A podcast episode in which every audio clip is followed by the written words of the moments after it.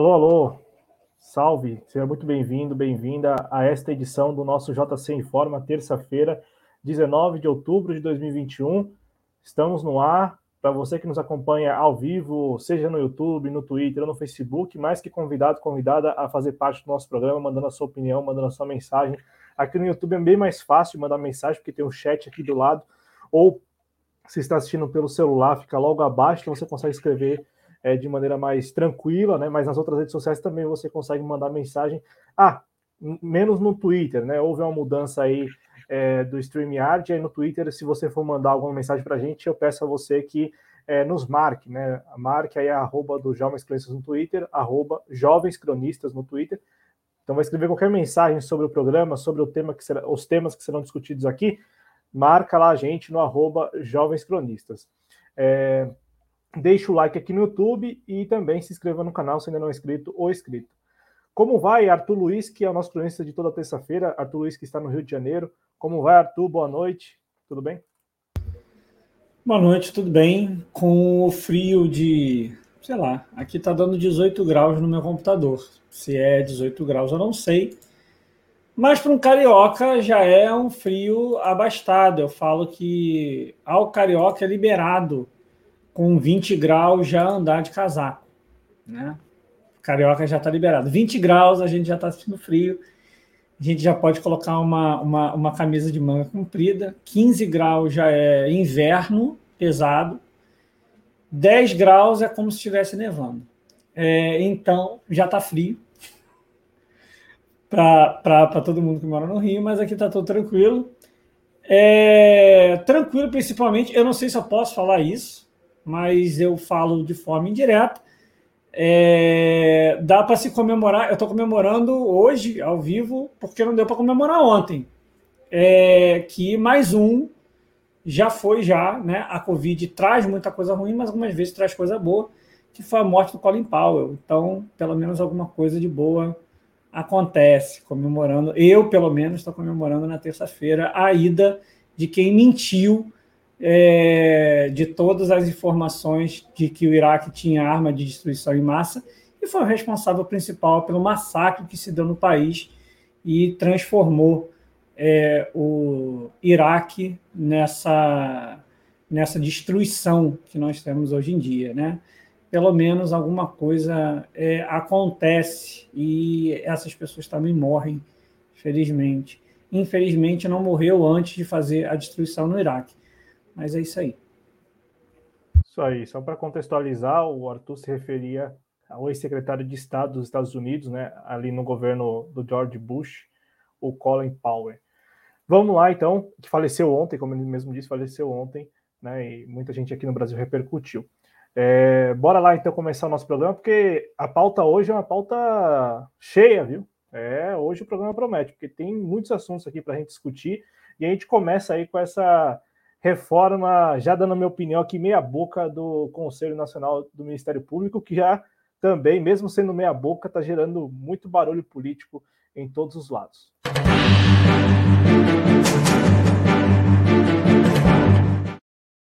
Então, a gente já começa aqui, o Arthur, falando é, da proposta de emenda constitucional número 5, a PEC 5 de 2021, que é uma reforma tímida. Eu falei meia boca, já dando a minha opinião, mas tímida é, na composição do Conselho Nacional do Ministério Público.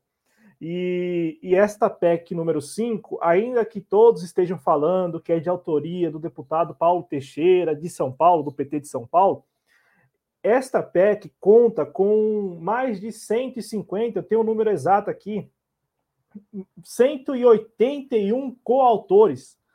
Então, além do deputado Paulo Teixeira, do PT de São Paulo, mais 181 deputados subscreveram a proposta dos mais diversos partidos da Câmara dos Deputados. E eu já começo a, partir daqui, o Arthur, porque já está rolando aquela, aquela campanha que nós sabemos de onde parte, é, de que esta PEC, e aí muitos já alcunharam essa PEC como sendo a PEC da vingança e atribuindo ao Partido dos Trabalhadores a autoria da PEC. De fato, o Paulo Teixeira, ele, ele foi quem apresentou a PEC. Só que com ele, mais 181 deputados do PSL, até o PT é, subscreveram esta proposta de emenda constitucional. E aí, a gente vai abordar aqui já de cara isso com o Arthur, porque me, mesmo sendo uma reforma muito tímida, como eu disse, Arthur, já gerou um barulho político nos últimos dias, sobretudo dos procuradores e promotores, mais dos, mais dos procuradores do que necessariamente dos promotores. Os procuradores que a gente já sabe há muito tempo, não, não apenas os, os que trabalharam na Lava Jato, mas os procuradores de maneira geral no Brasil, os membros do Ministério Público no Brasil, eles, eles para tudo é, gostam de evocar a ideia de autonomia, de preservar a autonomia e tal, é, e já apontando o dedo para uma tentativa de silenciamento, de cerceamento das suas atribuições, já apontando o dedo para o Congresso. Óbvio que, da parte do Congresso Nacional, principalmente da Câmara e também de muitos desses deputados que subscreveram a proposta, há o interesse de ter alguma influência no, CN, no, no CNMP, né, que é o Conselho Nacional do Ministério Público. É óbvio que isso está colocado e que esta é a essência da proposta, ter influência no Conselho Nacional do Ministério Público. Só que a proposta em si, ela, como eu disse, é, não, não seria nem talvez classificável como reforma a gente colocou no título porque é mais ou menos o que, que as pessoas estão colocando aí, mas nem sei se caberia dizer que é uma reforma, porque é, aumenta de 14 para 17 assentos no Conselho Nacional do Ministério Público. É, a última versão, que é a versão de hoje do texto, depois que o presidente é, da Câmara dos Deputados, o deputado Arthur Lira, recebeu ontem procuradores na casa dele, na residência oficial dele lá em Brasília, é, o relator, que é o Paulo Magalhães, é, ele decidiu a, a, decidiu incorporar algumas das recomendações ali do grupo, do, do grupo de procuradores, e aí a, o último texto, por exemplo, já muda em relação àquilo que os deputados gostariam. Os deputados gostariam de indicar, alternando com o Senado, o corregedor geral do Conselho Nacional do Ministério Público. Só para vocês terem uma ideia, a composição o presidente do Conselho Nacional do Ministério Público é o próprio Procurador-Geral da República e o vice-presidente, que também, por sua vez, é o corregedor-geral do Conselho Nacional do Ministério Público, é um procurador indicado, né? É um procurador indicado e hoje, atualmente, ele, ele, ele é indicado pelo próprio Conselho, né? Então, os integrantes do Conselho em votação geralmente secreta escolhem ali o, o vice-presidente, portanto, o corregedor. E a Câmara dos Deputados quer fazer essa indicação, alternando a cada dois anos com o Senado. Então, a cada dois anos a Câmara indica um, depois de dois anos o Senado indicaria o outro, né? Só que na versão mais recente do texto, o Arthur, para passar a palavra para você, o relator ele incorporou a, o pedido dos procuradores não para uma lista tríplice, mas sim para uma lista de cinco integrantes, né? Então, os, a Câmara poderá indicar o corregedor e vice-presidente do CNMP e também o Senado, só que levando em consideração, e aí isso é importante, levando em consideração uma lista de cinco é, pessoas, nomes ali, apresentado, é, apresentada a lista pelo próprio conselho. Então já tem uma mudança aí que é meio que cedendo a, essa, a esse barulho político que vem dos procuradores, principalmente.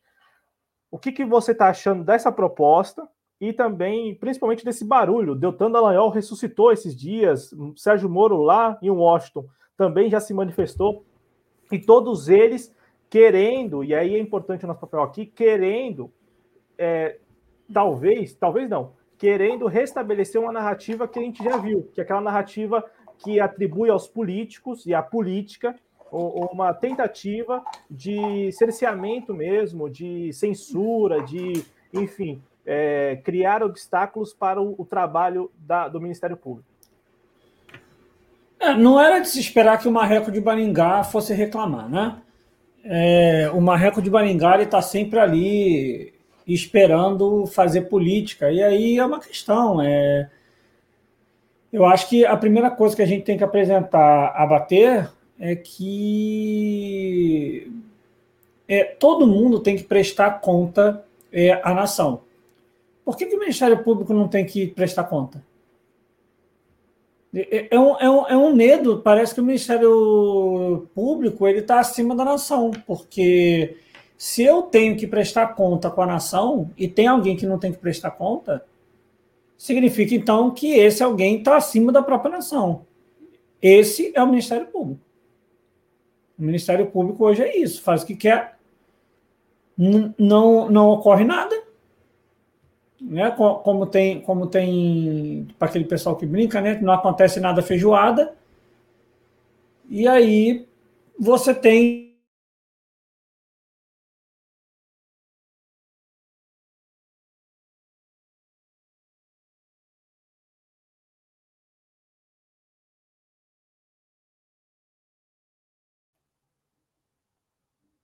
Eu não sei se congelou para vocês também, se é um problema aqui do, do StreamYard. É, congelou mesmo.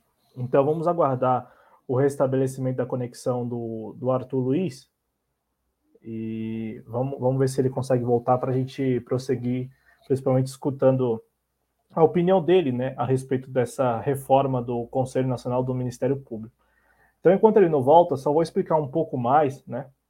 porque isso gerou um barulho político nos últimos dias, principalmente do final de semana para cá, porque os procuradores, e aí foi quando eu disse que ressuscitaram até o Deltan Dallagnol, porque o Deltan Dallagnol também já, já se manifestou, inclusive dando entrevistas né, a respeito desse assunto, porque para eles o que está sendo colocado agora é de fato, seria né, uma PEC da vingança, uma tentativa da classe política de se vingar da Operação Lava Jato.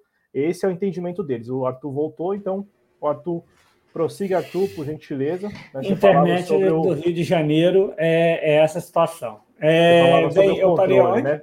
Você falava sobre isso, todos isso, nós isso. termos controle. controle. É, né, a gente tem que dar uma resposta. O Ministério Público não dá, e aí, a partir disso, ocorrem coisas absurdas dentro do Ministério Público e a partir disso ninguém é julgado, ninguém é acusado de nada. E, e, e, não, mas houve aqui uma. A gente viu, a gente fez algo aqui, a gente deu uma olhada, o cara fez errado, não sei o que lá. E aí acontece coisas absurdas, como, aconte como, como ocorreu no caso do Castor. É, Para quem não sabe quem é Castor, isso saiu no, no, no próprio Intercept, que saiu é, quando, quando você chegava em Curitiba, tinha uma placa em Curitiba que era Bem-vindo a Curitiba. É, não, minto. Bem-vindo é, à República de Curitiba, né? E, isso que é uma maravilha, né? República de Curitiba, então, é um outro país. Isso já mostra como é, é, é a, né, a cabeça desse pessoal, né? Aqui a lei se cumpre, o berço da Lava Jato e tal, tal, tal. E aí o que acontece? Alguém, pô, peraí. É um pouco estranho alguém fazer uma. uma um, pagar um outdoor para membros do Ministério Público, o, mais o Moro, mais um montão de gente. Cara, é muito estranho que uma pessoa aleatória, tipo assim, sei lá, o velho da van, chegou e deu dinheiro para poder fazer isso. E aí foram procurar quem tinha dado dinheiro. Quem tinha dado dinheiro? Um músico que, que, que é baterista, e aí, quando foram ver, o cara não tem nenhuma relação com a empresa, o cara não conhece ninguém da Lava Jato, e o cara não tinha dado dinheiro, o dinheiro não tinha saído de conta dele, nem nada do tipo. E aí, pelas conversas do The Intercept, o que se deu é que quem tinha provavelmente dado esse, é, né, feito esse pagamento foi o Castor. Eu, eu não lembro agora o nome inteiro dele. É, é Diogo Castor. Castor Diogo Castor de Matos. E o que acontece? Como que eu consigo ter um procurador que consegue fazer uma questão dessa? Consegue fazer um ato de pagar um outdoor e conseguir colocar no nome de um laranja. E o que que isso ocorre? Essa ação dele é uma ação de improbidade. E aí o conselho foi avaliar a situação. Para caso de improbidade, o que, que tem que acontecer? É, o procurador tem que ser exonerado, ele é demitido, é demissão. Né? Eu não sei se é exoneração, porque não é considerado como se fosse. Então, é demissão, né? Eles colocam como demissão o termo não exoneração. E aí o que aconteceu? Olha, olha, olha a coisa louca, né? E aí foram definir, e alguns votaram, não, vamos dar. Assim, de fato, improbidade administrativa é demissão. Mas vamos dar 60 dias de. de minto, seis meses é, de descanso para ele. E aí um outro propôs que, em vez de, ser, de, de seis meses, seriam 16 dias. E aí quem foi que ganhou? Quem foi que ganhou foi esse. E aí quem foi que votou a favor da ação correta da lei, que é a demissão dele? Vamos ver aqui quem votou. Quem votou a favor foi é, os representantes da OAB, que são dois, o indicado da Câmara, o indicado do Senado Federal e o representante do Ministério Público Militar.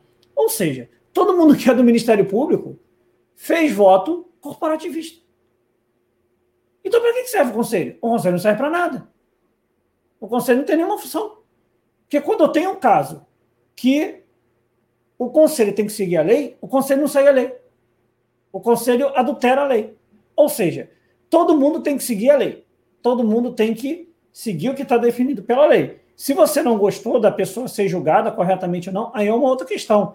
Mas eu não posso mudar a forma de como eu puno um crime se eu defino que aquele crime aconteceu. Se eu defino que alguém é, é, foi é, contra é, a probidade administrativa, e ele que tem que julgar, e ele que tem que zelar pela probidade administrativa, e eu vou contra a própria punição que está definida por improbidade administrativa, então o, o conselho não serve para nada. O conselho só serve, e, e aí não só o conselho, mas o Ministério Público inteiro só serve para os seus próprios anseios políticos. Porque ninguém vai me dizer que o que o Deltan, é, o que o Deltan Dallagnol fez não foi por anseio político. Porque você é, pegar uma parte do valor que tinha que ser devolvido para os cofres públicos, você ficar como segurador desse dinheiro? Por que eles têm que ficar como segurador desse dinheiro? Qual é, qual é, qual é a justificativa da Lava Jato para poder ficar como seguradora desse dinheiro? O que, que esse pessoal tem para poder ser acima da lei e eles serem os, é, os detentores da moral máxima do país? O Dallagnol é o, é o, é o, é o definidor da, da, da, moral máxima do país. O Marreco de Maringá é, é, o, é o definidor é, da moral máxima do país, que ele mesmo falou, ele mesmo falou, que ele não iria ir para nada do governo, nem para a política, contrário ao Lula, porque senão é, ia ficar indicado que ele foi é, que ele foi político na, na ação dele. Não fui eu que falei isso, foi ele que falou. Ele mesmo falou isso. E ele logo depois vira ministro do Bolsonaro, que só se elegeu porque toda a ação fez. Agora, é óbvio, não dá para se esperar de uma mídia que é lavajatista por, por definição, ficar criando um montão. Não, isso vai atrapalhar o funcionamento do Ministério Público e vai ser contra a autonomia. Não, vamos lá. Primeiro que, essa, que, que esse discurso de, de autonomia é uma palhaçada, porque tá ali, ó, são, são tão autônomos que não são. É, não minto, que são tão autônomos até para não seguir a lei. O conselho, hoje em dia, é tão autônomo que é autônomo até para não seguir a lei. É uma autonomia que só eles têm, que ninguém mais tem. E aí, me desculpa, se uma pessoa fala que isso é PEC da vingança, é, foi, foi o Paulo Teixeira que fez, né? Foi o Paulo Teixeira com mais 181 deputados. Então, mas se isso é a PEC da vingança, me desculpa, é uma vingança muito mal feita. Não é uma vingança bem feita. É uma vingança muito da, muito da fraca. Vingança mesmo era ter OAB e, e, e a Câmara e o Senado ter maioria, porque continua os representantes do Ministério Público sendo maioria. Com a proposta, continua sendo maioria. Mesmo que, olha que bizarro, mesmo que se mantenha a questão patual de fazer uma lista mesmo antes, quando se tinha os três, né, os três a mais, né, a forma anterior, ainda o Ministério Público tinha uma pessoa a mais. Só que o Ministério Público quer sempre ter duas a mais. Por que, que o Ministério Público sempre quer ter duas a mais? Porque na maior parte das votações, acaba que um ou outro acaba saindo. Então, eles não conseguem ter controle de 100% de todo mundo dali. Mas eles querem ter o controle da maioria. Da maioria eles querem ter. Então, por isso que eles sempre querem ter dois a mais de vantagem. Agora, é... parece que o, o centro mesmo da discussão, aquilo que está sendo, está sendo disputado por ambos os lados aí, né, tanto pela Câmara, principalmente, e pelos procuradores, é a Corregedoria Geral do Conselho Nacional do Ministério Público. Porque, por exemplo, nesse caso que você trouxe do Diego Castor, do Diogo Castor, ele, ele a, a Corregedoria recomendou a não punição, apenas a suspensão de 90 dias. E, e aí, pelo, pelo projeto, pela proposta, quem vai indicar o corregedor será a Câmara, e aí, depois de dois anos, o Senado, de maneira alternada. Isso aí. Hoje, eles fazem, eles definem, escolhem o corregedor por meio de votação interna no próprio conselho. Né? Então, os integrantes escolhem por conta própria lá. Então, assim, o que está em disputa mesmo, parece, é, é, é a, a, posição de corregedor barra vice-presidente do Conselho Nacional do Ministério Público.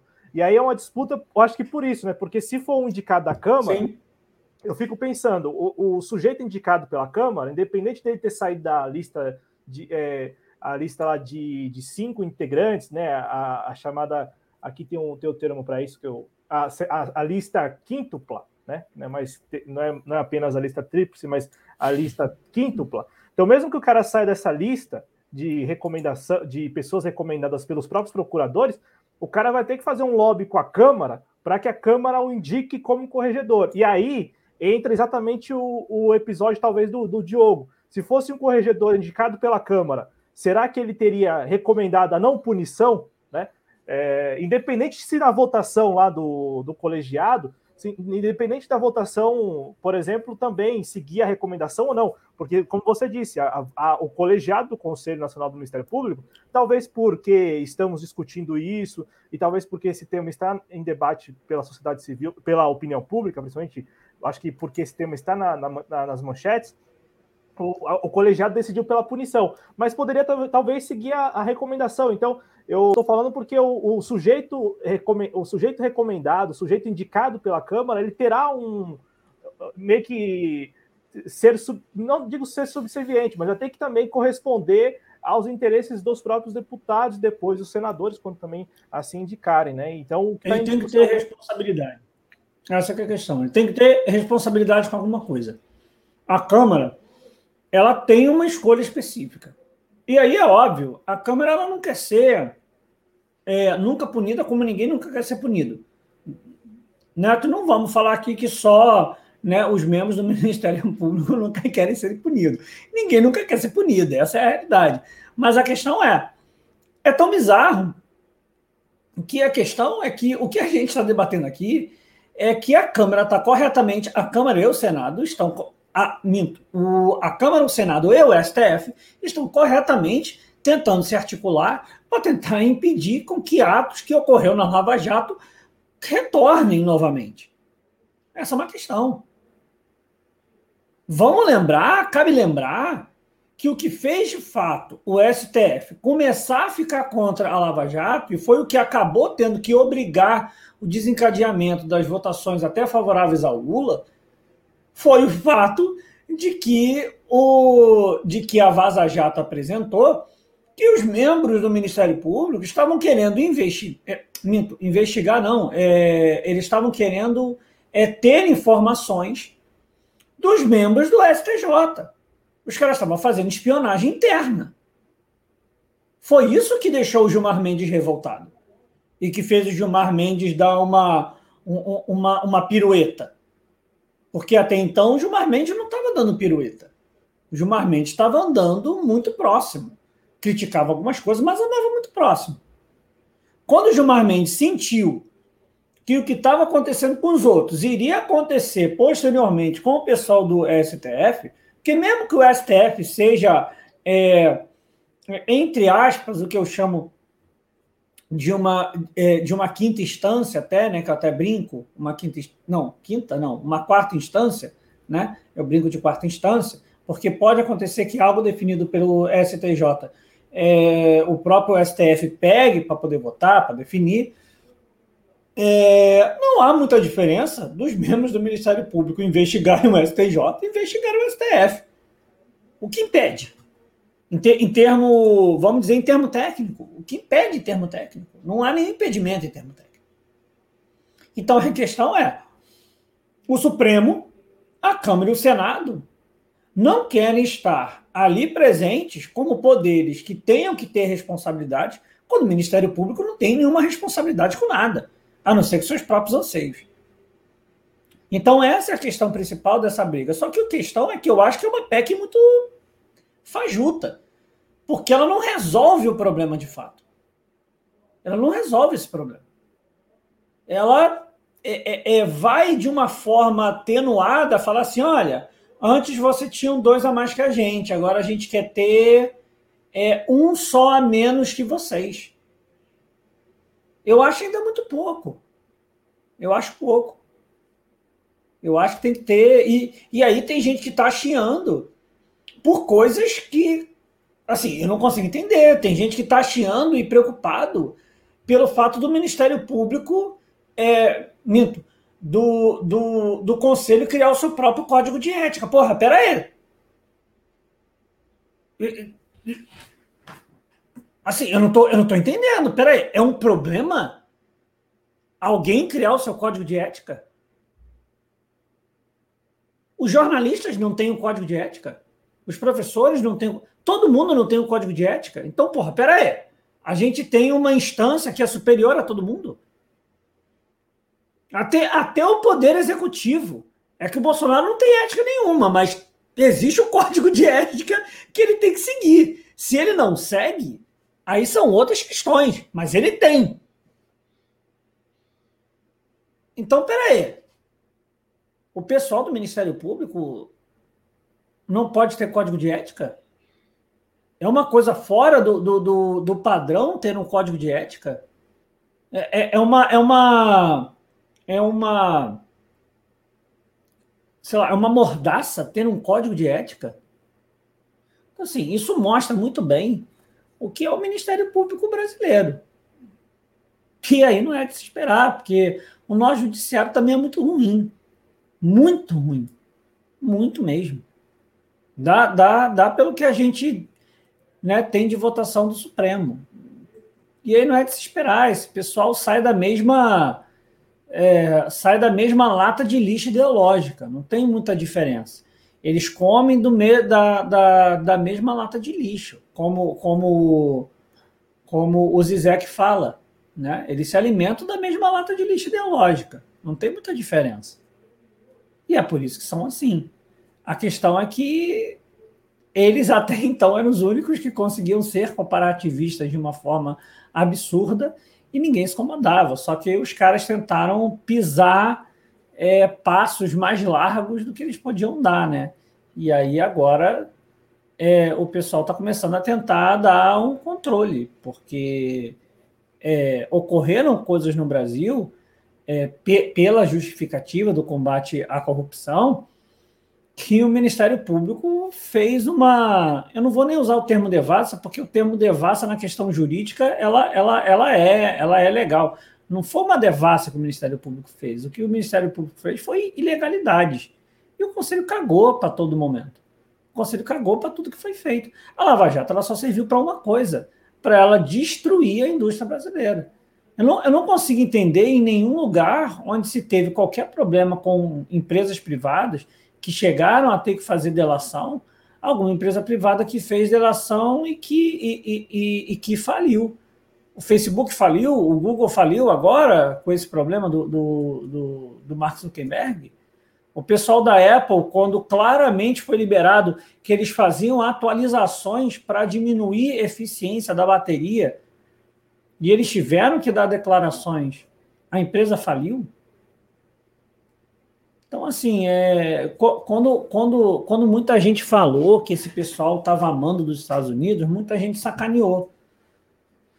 Só que aí depois que todas as empresas foram vendidas para empresas de fora, fica difícil você falar que você não estava certo, né? Que a nossa paranoia não era uma paranoia, era a realidade. Mas é isso. É uma PEC muito fraca, não resolve a situação. É... Parece que ainda tem muito medo de tocar no Ministério Público, porque é, a mídia tradicional brasileira, é, por lamber é, bota dos Estados Unidos, é, qualquer coisa é uma questão de medo de debate, né? né? Essa mídia não aceita o debate de nada que possa tirar direito dela. Ela não aceita o debate. É, vamos debater aqui um código de ética é, para o conselho? Não, isso é absurdo, isso, isso é isso é tipo autoritarismo e não sei o que lá. Tudo bem. Vamos debater sobre a mídia ter responsabilidade, ela ter que ter é, cumprimentos com a ética, com a moral. Não, isso é autoritarismo, não sei o que. Lá. Toda vez, toda vez que qualquer coisa é feita sobre uma ótica de que é, alguém que tem poder a mais do que deveria ter, precisar ter responsabilidade com esse poder que ela tem, a mídia sempre se coloca contrária ao debate. Porque o que está acontecendo de fato é um debate. E a mídia está fazendo debate com um montão de gente que não sabe nada. Tem pessoas que no site do Senado estão comentando que acham absurdo, porque dentro do Ministério Público não pode ter polícia. É, mito, não pode ter deputados. Só que eu não sei aonde está escrito que deputado pode, pode, pode, pode entrar. Eu não sei aonde está escrito. Deputados. Não está escrito deputados. Não está escrito senadores que vão entrar. Indicado da Câmara é uma coisa, indicado do Senado é outra. E aí essa é a questão. A mídia faz isso, mas porque ela sabe muito bem o que ela quer. Ela quer o Ministério Público continuando fazendo as ilegalidades que faz, porque ela mesma ama essas ilegalidades, porque ela ganha público, ela ganha mídia e ela ganha poder com todas essas ilegalidades que ela defende. É, e obviamente, porque também a mídia está à procura de uma terceira via aí e tal, para disputar as eleições no ano que vem, e acredito que vai explorar isso, né? Explorar esse fato de que, de novo, a classe política de um lado versus os homens de bem que estão aí no Ministério Público e que estão tendo a sua autonomia violada, enfim, a sua independência é, ameaçada. O que não é verdade. Não é verdade. O que eu recomendo para fechar esse bloco sobre esse tema, o que eu recomendo é que as pessoas é, que as pessoas vão até o, o, o, site da Câmara e leiam o texto exatamente que leiam da, do relatório, enfim, né, as versões que estão sendo publicadas, porque eu particularmente concordo com o Arthur quando diz que é uma, é uma reforma tímida, uma PEC que não tem nada de PEC da vingança, porque ela não ataca. Para começo de conversa, eu acho que para a gente resumir, eu acho que esse é o resumo. Ah, não há garantia nenhuma de que com essa nova configuração, essa nova configuração, a, o Conselho Nacional do Ministério Público passará a advertir, punir os seus membros. Não há garantia nenhuma de que as coisas vão mudar com a aprovação dessa PEC, a promulgação dessa PEC. Eu vou jogar aí no chat o, o companheiro Rafa De Angeli, o, o site, enfim, da Câmara, para que as pessoas leiam o relatório e tenham uma noção de que não é esse monstro que a mídia está pintando. Eu entendo a mídia usando isso como uma narrativa que já foi usada antes, que é aquela narrativa, como eu disse, da classe política versus aqueles que querem combater a corrupção, aqueles que estão dispostos a combater a corrupção. Mas o texto é muito claro, não tem nada disso, a, a composição muda assim. É, de maneira muito sutil. O que nós falamos aqui, que é o que eu acho que de fato está em disputa, é a Corregedoria Geral do Conselho Nacional do Ministério Público. É isso que está em disputa aí né? Porque, a, segundo o texto, a Câmara passará a indicar. Hoje eles votam, hoje eles decidem por conta própria, eles escolhem lá numa votação deles lá no, colegi, no, no colégio, no colegiado do Conselho Nacional do Ministério Público. Isso vai mudar e aí, de fato, é, os procuradores, promotores querem, né, não querem perder isso, não querem perder essa, essa, essa prerrogativa de eles próprios escolherem o corregedor e, e, vice, e barra vice-presidente do Conselho Nacional do Ministério Público. e aí a Câmara e o Senado passariam a escolher. É... Só que aí, ontem, eles estiveram na Câmara, na casa do, do, do Arthur Lira, os procuradores, enfim, um grupo de procuradores e tal, e, e aí ficou, eles entregaram lá uma série de recomendações. E o deputado Paulo Magalhães, que é o deputado relator desse projeto lá na Câmara, ele, ele como eu disse, né, incorporou, ele que é do PSD da Bahia, ele incorporou é, essas recomendações. Como agora essa figura da lista quíntupla aí, que não existia até a, a, a versão anterior do projeto. Então, eles vão se, se isso for promulgado algum dia, a Câmara vai escolher a partir de uma lista quíntupla apresentada pelos próprios procuradores. E como disse o Arthur, como disse Arthur, ninguém vai colocar deputado, ninguém vai colocar senador, ninguém vai colocar ninguém estranho, gente estranha, dentro do Conselho Nacional do Ministério Público. Né? Não, nada disso. Então, isso aí também é uma inverdade. É, e eu vejo que a mídia está explorando isso já para estabelecer aquela narrativa de que o, o, o, PT, porque o Lula é líder das pesquisas, né? É, segundo as pesquisas de opinião, o PT já estaria ali se preparando para cercear, para reduzir a independência do Ministério Público, uma vez que foi alvo de operação, de, da Operação Lava Jato, também de investigações. E para terminar, o Arthur, da minha parte, para passar a palavra para você, o que eu acho em relação ao Diego, o Diego Castor, que também vale para o Dallagnol, é que eles cometeram crimes de verdade, como fraude processual e, por exemplo, e fraude processual revelada, por, revelada várias vezes, né? Não é de Sim. hoje que a gente sabe que eles cometeram fraude processual. A mais recente denúncia saiu no Diário é, do Centro do Mundo, no domingo, ou foi no sábado, é, mostrando que o Dallagnol ele ajudou com outro, com outro procurador. Eles dois ajudaram a redigir uma delação, a delação primeira do Pedro Barusco, que era diretor da Petrobras.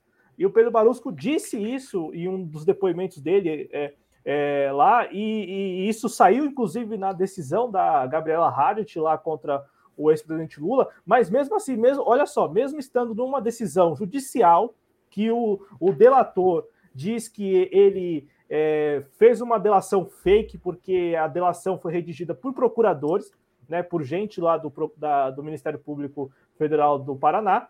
Ele, mesmo tendo dito isso, dito isso numa, numa decisão judicial, tendo dito isso num depoimento, saiu agora a versão de que de fato rolou essa conversa entre os procuradores lá para redigir a delação.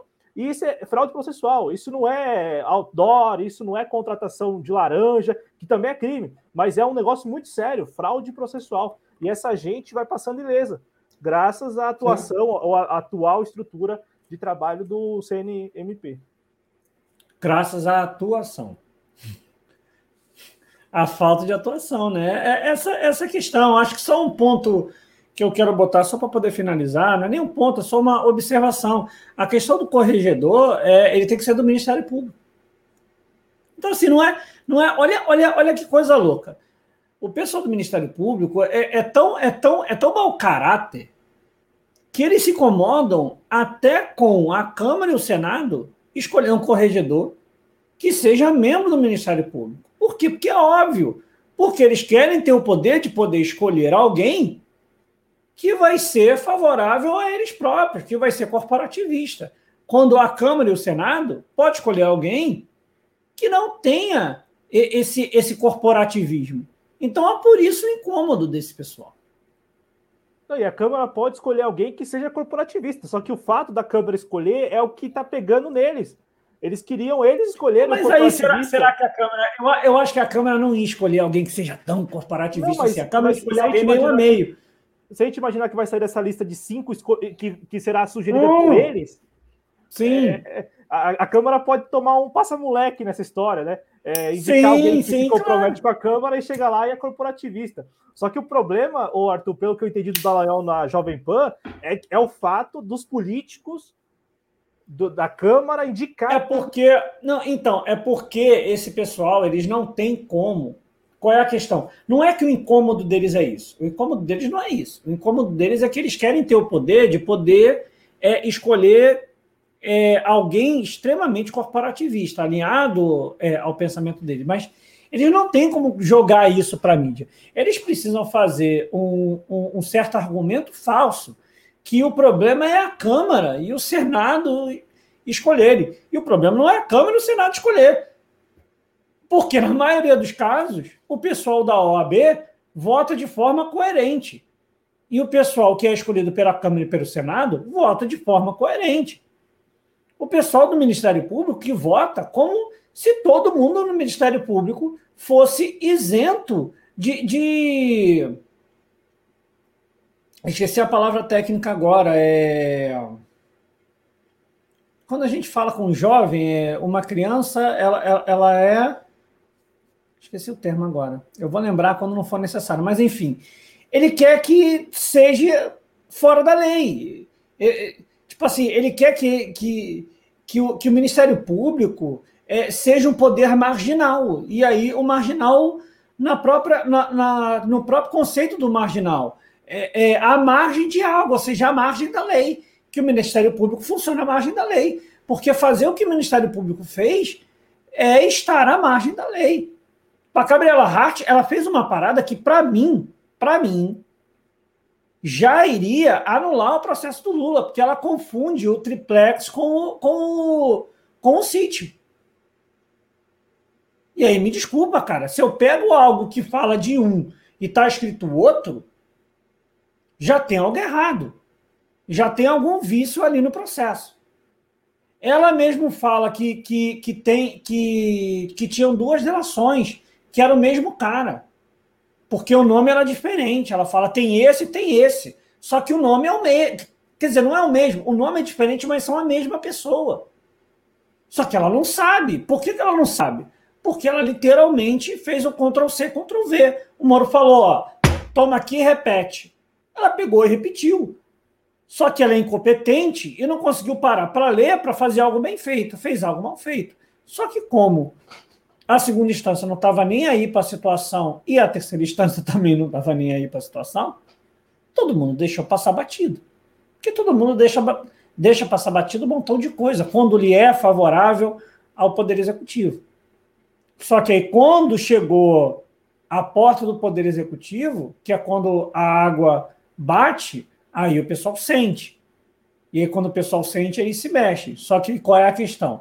já deixar no Ministério Público definir é, os argumentos, definir qual é a situação, e o Brasil vive algo como se o Ministério Público fosse os templários e, e, e, o, e a classe política fossem, fossem os, é, os mouros, que precisam ser exterminados. Parece que a situação é que esse, esse embate é um embate de cruzada como se ele estivesse levando a voz de Deus. Não é assim que funciona a situação. Não vou falar que a classe política é maravilhosa, muito longe disso. Mas o Ministério Público não é nada de bom. E aí me desculpa, entre, entre o mau caratismo de um montão de gente da classe política e o que o, o, o que o Ministério Público fez, eu prefiro ficar com o caratismo desse pessoal. E é triste, é triste ter que falar isso, mas é uma verdade, porque o Ministério Público só trouxe miséria, desgraça, desemprego e destruição econômica para o Brasil com a Lava Jato. A Lava Jato ela tinha que ela tinha que ser totalmente destruída. Se ela não for destruída, a gente ainda vai ficar com esse peso dentro de qualquer definição de algo. Definir uma lei mais, é, mais rigorosa, que siga um padrão é, é, mais justo se torna um problema absurdo. É a questão também é, da lei de improbidade administrativa, que também a mídia está caindo em cima, mas aí é uma outra questão. Mas, Não, é mas, que, mas que também tem o PT. E aí eu quero te ouvir rapidinho, Sim. rapidinho.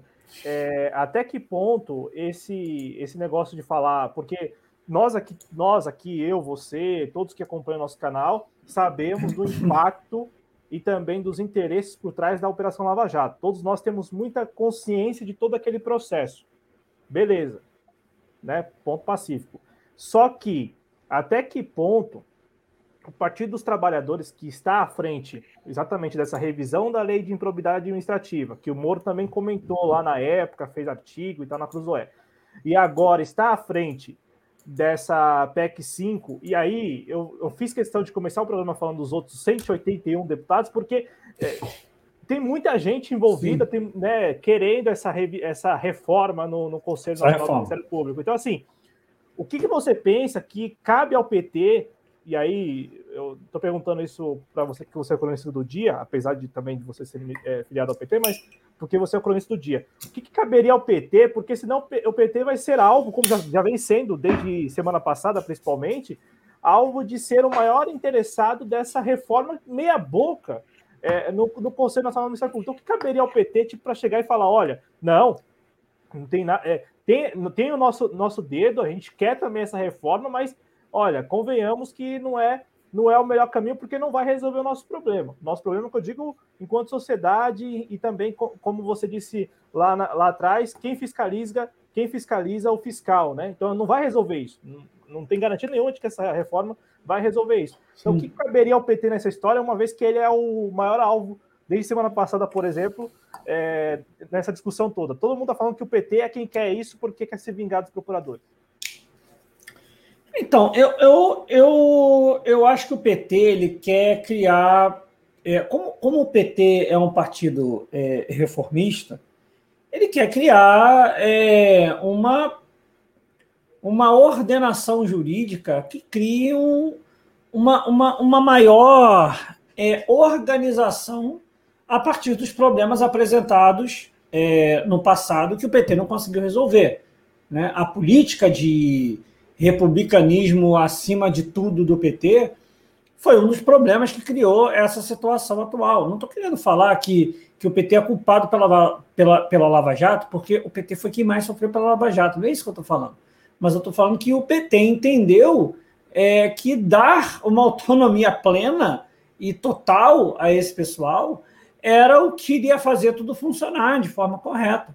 E aí o PT argumentou: não, olha, nós estamos dando liberdade, estão investigando muito mais do que antes, como se isso fosse algo bom. E aí, quando o PT viu que isso começou a cair ao lado dele, porque esse pessoal não tem nenhuma responsabilidade com nada, eles não têm nenhuma responsabilidade com a nação, e eu estou falando com a nação mesmo, aí o PT teve que rever a, a, a, sua análise do que foi esse republicanismo. E aí tentou fazer as mudanças. Não à toa que também houve apresentação na, naquela mudança da lei da época da ditadura, que já teve mudança, teve essa mudança agora. Só que a questão é, é eu não vejo é, uma capacidade da classe política e da classe política em geral de conseguir peitar é, da forma que deveria peitar.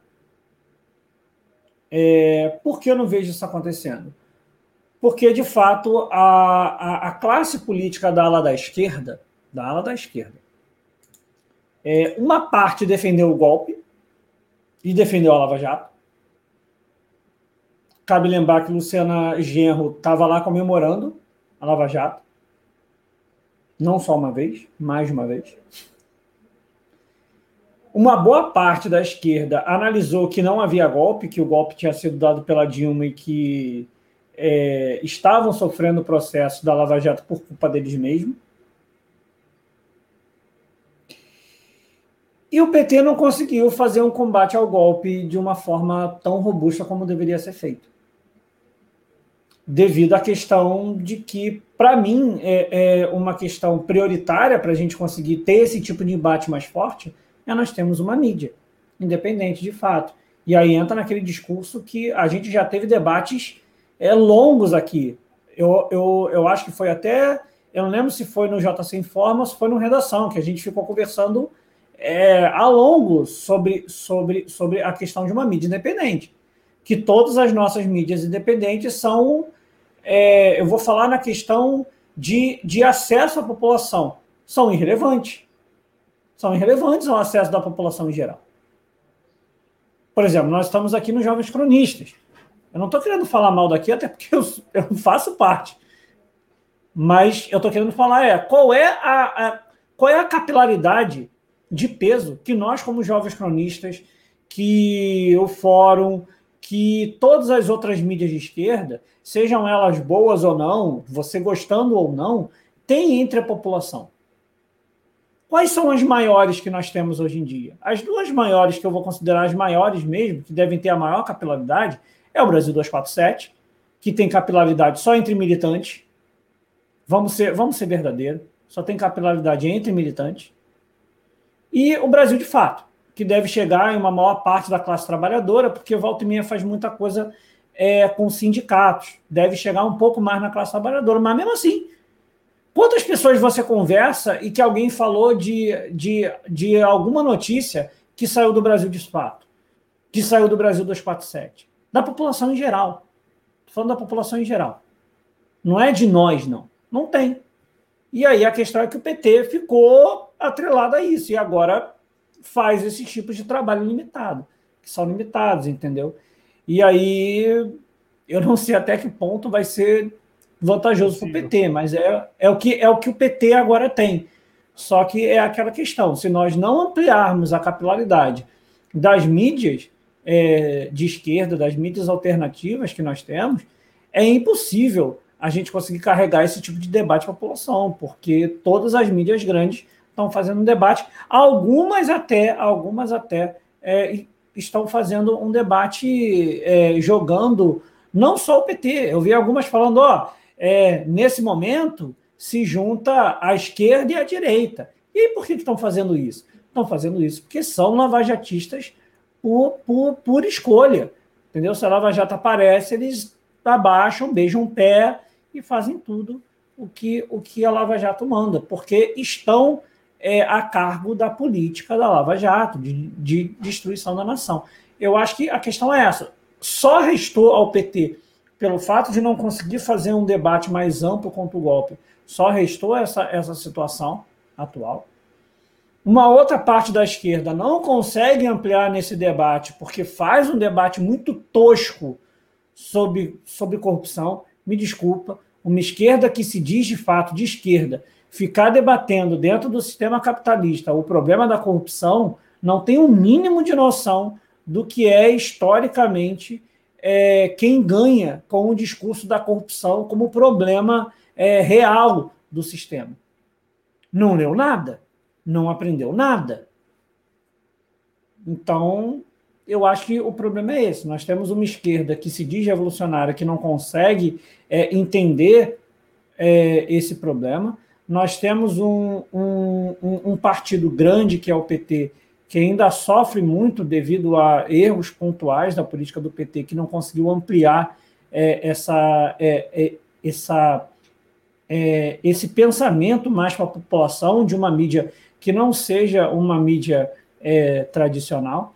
E nós temos uma outra esquerda que se bota como uma outra esquerda, além de todas essas, que está entrando no discurso da corrupção porque quer é, se tornar a via principal da esquerda, e aí erra, erra por essa questão. Me parece que nosso problema todo é corrupção, porque não tem corrupção em nenhum outro país. Né? Por exemplo, a Suíça, que é um paraíso fiscal, não tem corrupção, só tem corrupção no Brasil. Eu, sei, eu sempre faço essa relação quando qualquer aluno, quando qualquer pessoa conversa comigo. Eu falei, cara, eu não consigo acreditar que um país como a Suíça, que é um paraíso fiscal, seja menos corrupto do que o Brasil.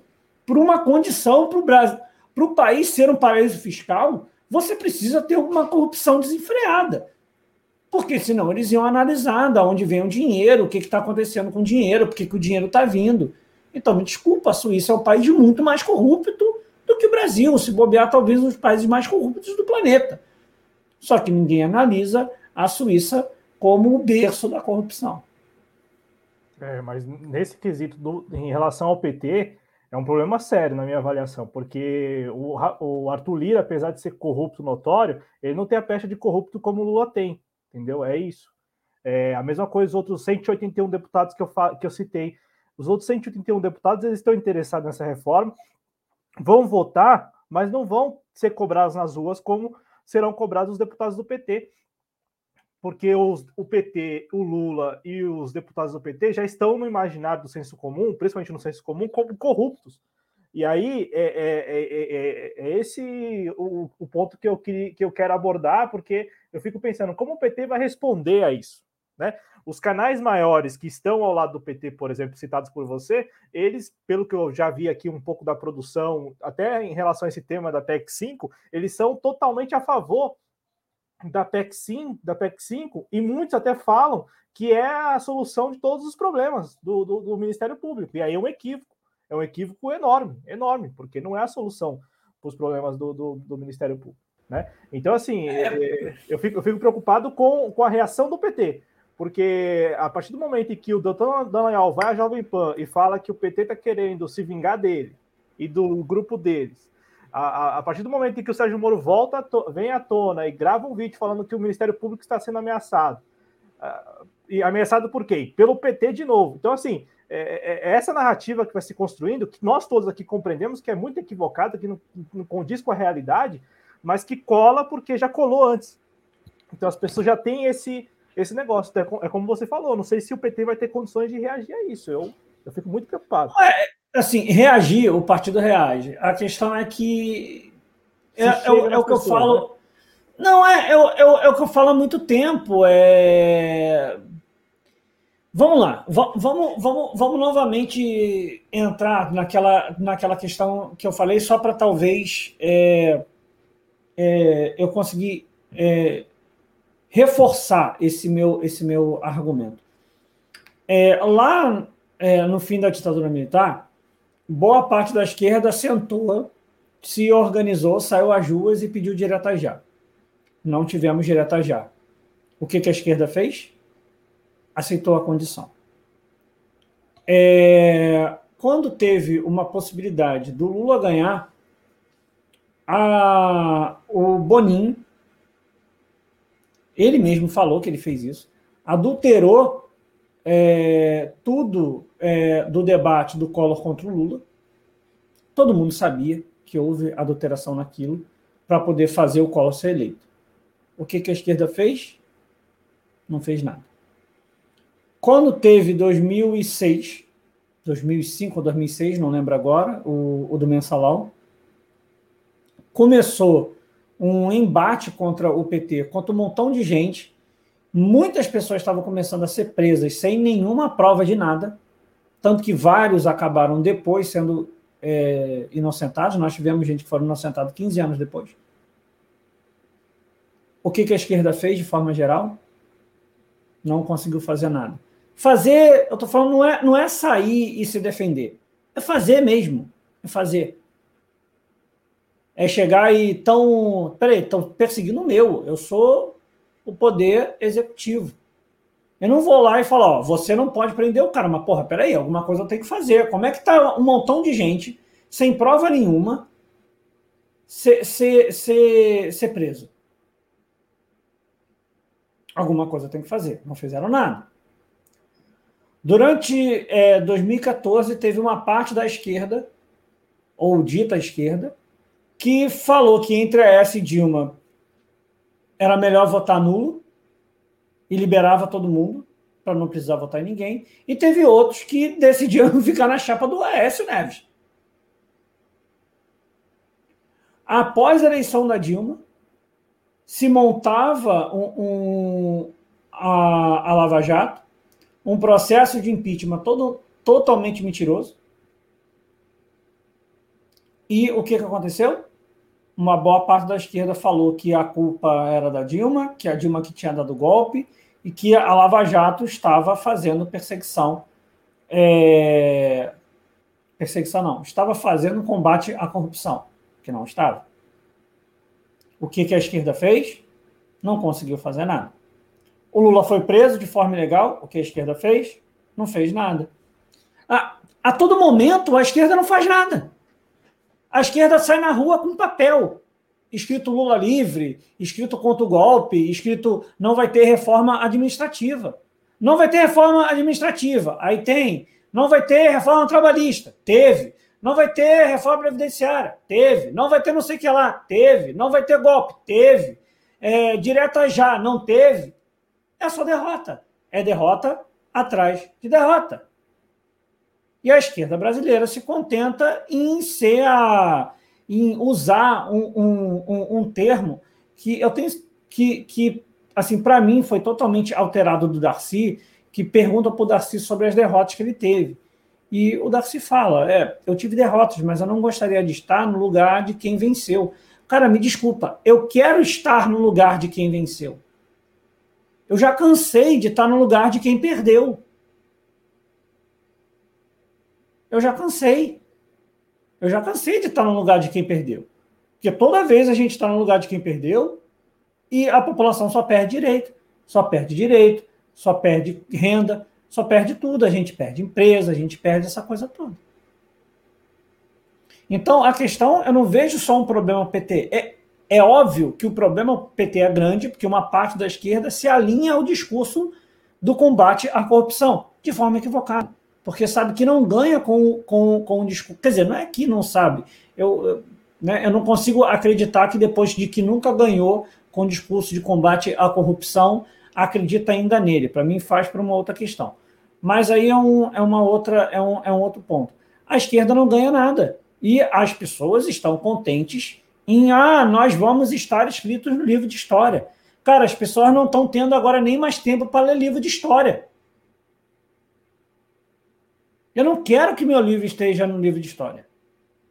Eu quero que, que o meu nome esteja numa política pública. Eu não quero que meu nome esteja no livro de história. No livro de história não serve para nada. Até depois aí dessa reforma do ensino médio tem até menos tempo, então não vai dar nem tempo de ler o livro. Então, eu acho que essa questão, o problema para mim não é só para o PT. O problema para mim é para a esquerda de forma geral, para os trabalhadores de forma geral. A gente precisa se defender, mas com uma mídia que consiga fazer um embate não para militantes, para a população. Quem é militante é militante. Eu não preciso escrever para militante. É, é essa que para mim é a questão. As mídias grandes não têm um alcance à população. Nós precisamos mudar essa situação. Vou passar aqui no chat para registrar as participações. Adriano Garcia com a gente aqui. É... O Rafa De Angeli acompanhando o programa desde o início também. O Rafa que pediu o link, o link já está aí, viu, Rafa? Tá aí o link no nosso chat, o acervo com todas as versões da PEC 521. É... Acho bacana quando as pessoas vão lá, procuram por conta própria ou entram nesses links para lerem também o que está lá, porque é o seguinte, cara, a gente tem que ler, tem que ler antes de sair falando as coisas. Então, leiam lá e tirem suas próprias conclusões, vocês vão ver como a nossa análise aqui está um, tá um pouco mais coerente do que muita gente aí.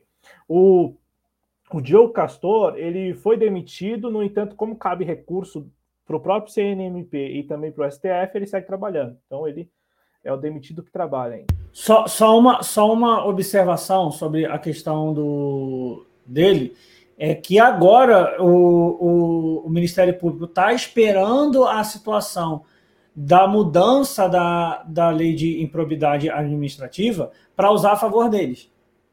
Ou seja, eles usam é, um discurso contrário, mas agora estão esperando essa mudança da lei da reforma administrativa para usar a favor deles, para liberar ele depois. Para você ver como é que é seletivo esse pessoal. É, e, e, como a punição foi contra o outdoor, né, por ele ter contratado o outdoor e tal, é, é, uma, é uma, uma punição, uma punição adequada. No entanto, sabemos que, vamos lá, entre fraude processual e pagamento para o outdoor, né, eu digo isso porque talvez o recurso ele seja aceito por isso. Né? Ele até disse em entrevista lá esse, ao Fausto Macedo, da, do Estadão, ele disse que outra, outras, outros agentes do Ministério Público cometeram coisas mais graves e não foram punidos com a demissão, porque ele que contratou o outdoor foi punido com a demissão. Né? Foi mais ou menos esse o, raciocínio dele. E aí, como cabe recurso, ele segue trabalhando. Ele segue é, trabalhando lá. Agradecer aqui também ao nosso companheiro Ulisses Santos, que, que está lá em meio à redação do TCC dele. E aí ele perguntou aqui se a gente viu esse acordo do Brasil Paralelo com comunidades aqui em São Paulo, pelo que eu tinha visto, né? Em Paraisópolis. É, eu acho que foi em São Paulo. Eu não cheguei a ver no Rio, não. Eu vi em São Paulo. Em São Paulo eu vi, em Paraisópolis mesmo. Mas, em, mas no Rio eu não estava sabendo, não. Mas é. não é estranho de se esperar. Não, e também assim, é algo que vai na linha do que você acabou de falar, só que à direita, né? porque na, na falta de, de um, uma produtora, na falta de um grande veículo que de esquerda que alcance as pessoas, está lá o Brasil Paralelo, que tem números no YouTube que vocês já devem ter visto, números expressivos de audiência, além das contribuições que vêm de todas as partes aí e tal, não, não, não necessariamente contribuições populares, né? Financiamento coletivo, tem muito empresário que financia mesmo e apoia. E agora, pelo que eu li aqui lá na coluna do do Fábio Zanini na Folha, né, o Saída pela Direita, ele diz que o convênio do Brasil Paralelo lá com a G10 das favelas, que é uma das principais entidades aí que representam essas comunidades, o convênio prevê a concessão de 500 assinaturas gratuitas, e aí essas pessoas que serão contempladas com assinaturas gratuitas do Brasil Paralelo serão indicadas pela, pela, por essa entidade aí, essa G10 das favelas, né? Então, o Brasil Paralelo, é, já há algum tempo, né, fazendo que boa parte da, da esquerda ainda não conseguiu fazer, né? Que é você ter uma produtora efetiva, mesmo uma produtora que consegue. Eu falo porque os documentários que eles produzem alcançam, assim, pelo menos no YouTube, milhões de visualizações, né? Coisa que muitos canais da, do, campo à esquerda ah, conseguem num só, vídeo. Só... É, só que também tem uma questão, né? Ser pró-status quo é mais fácil do, do que ser contra status quo, né? A gente também tem que entender isso. Ser ah, status quo é muito mais difícil. Então, é óbvio que a gente não vai ter. É... Como é que eu vou falar? A gente não vai ter recurso tão fácil e tão simples para a gente poder andar com essas, com, com, com essas situações, né? É bem mais difícil.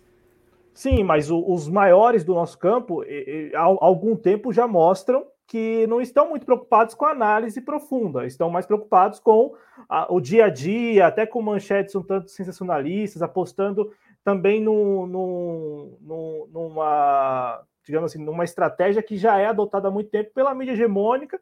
Então, assim, eu, eu entendo o que você disse sobre essa questão do status quo, do senso comum, né, que é, que é o que eles mais fazem, que é reforçar o senso comum, só que também os maiores, por exemplo, do nosso campo, eles também apostam num senso comum mais para militante. É, então, mas aí, uma boa parte da nossa esquerda também não apoiou uma.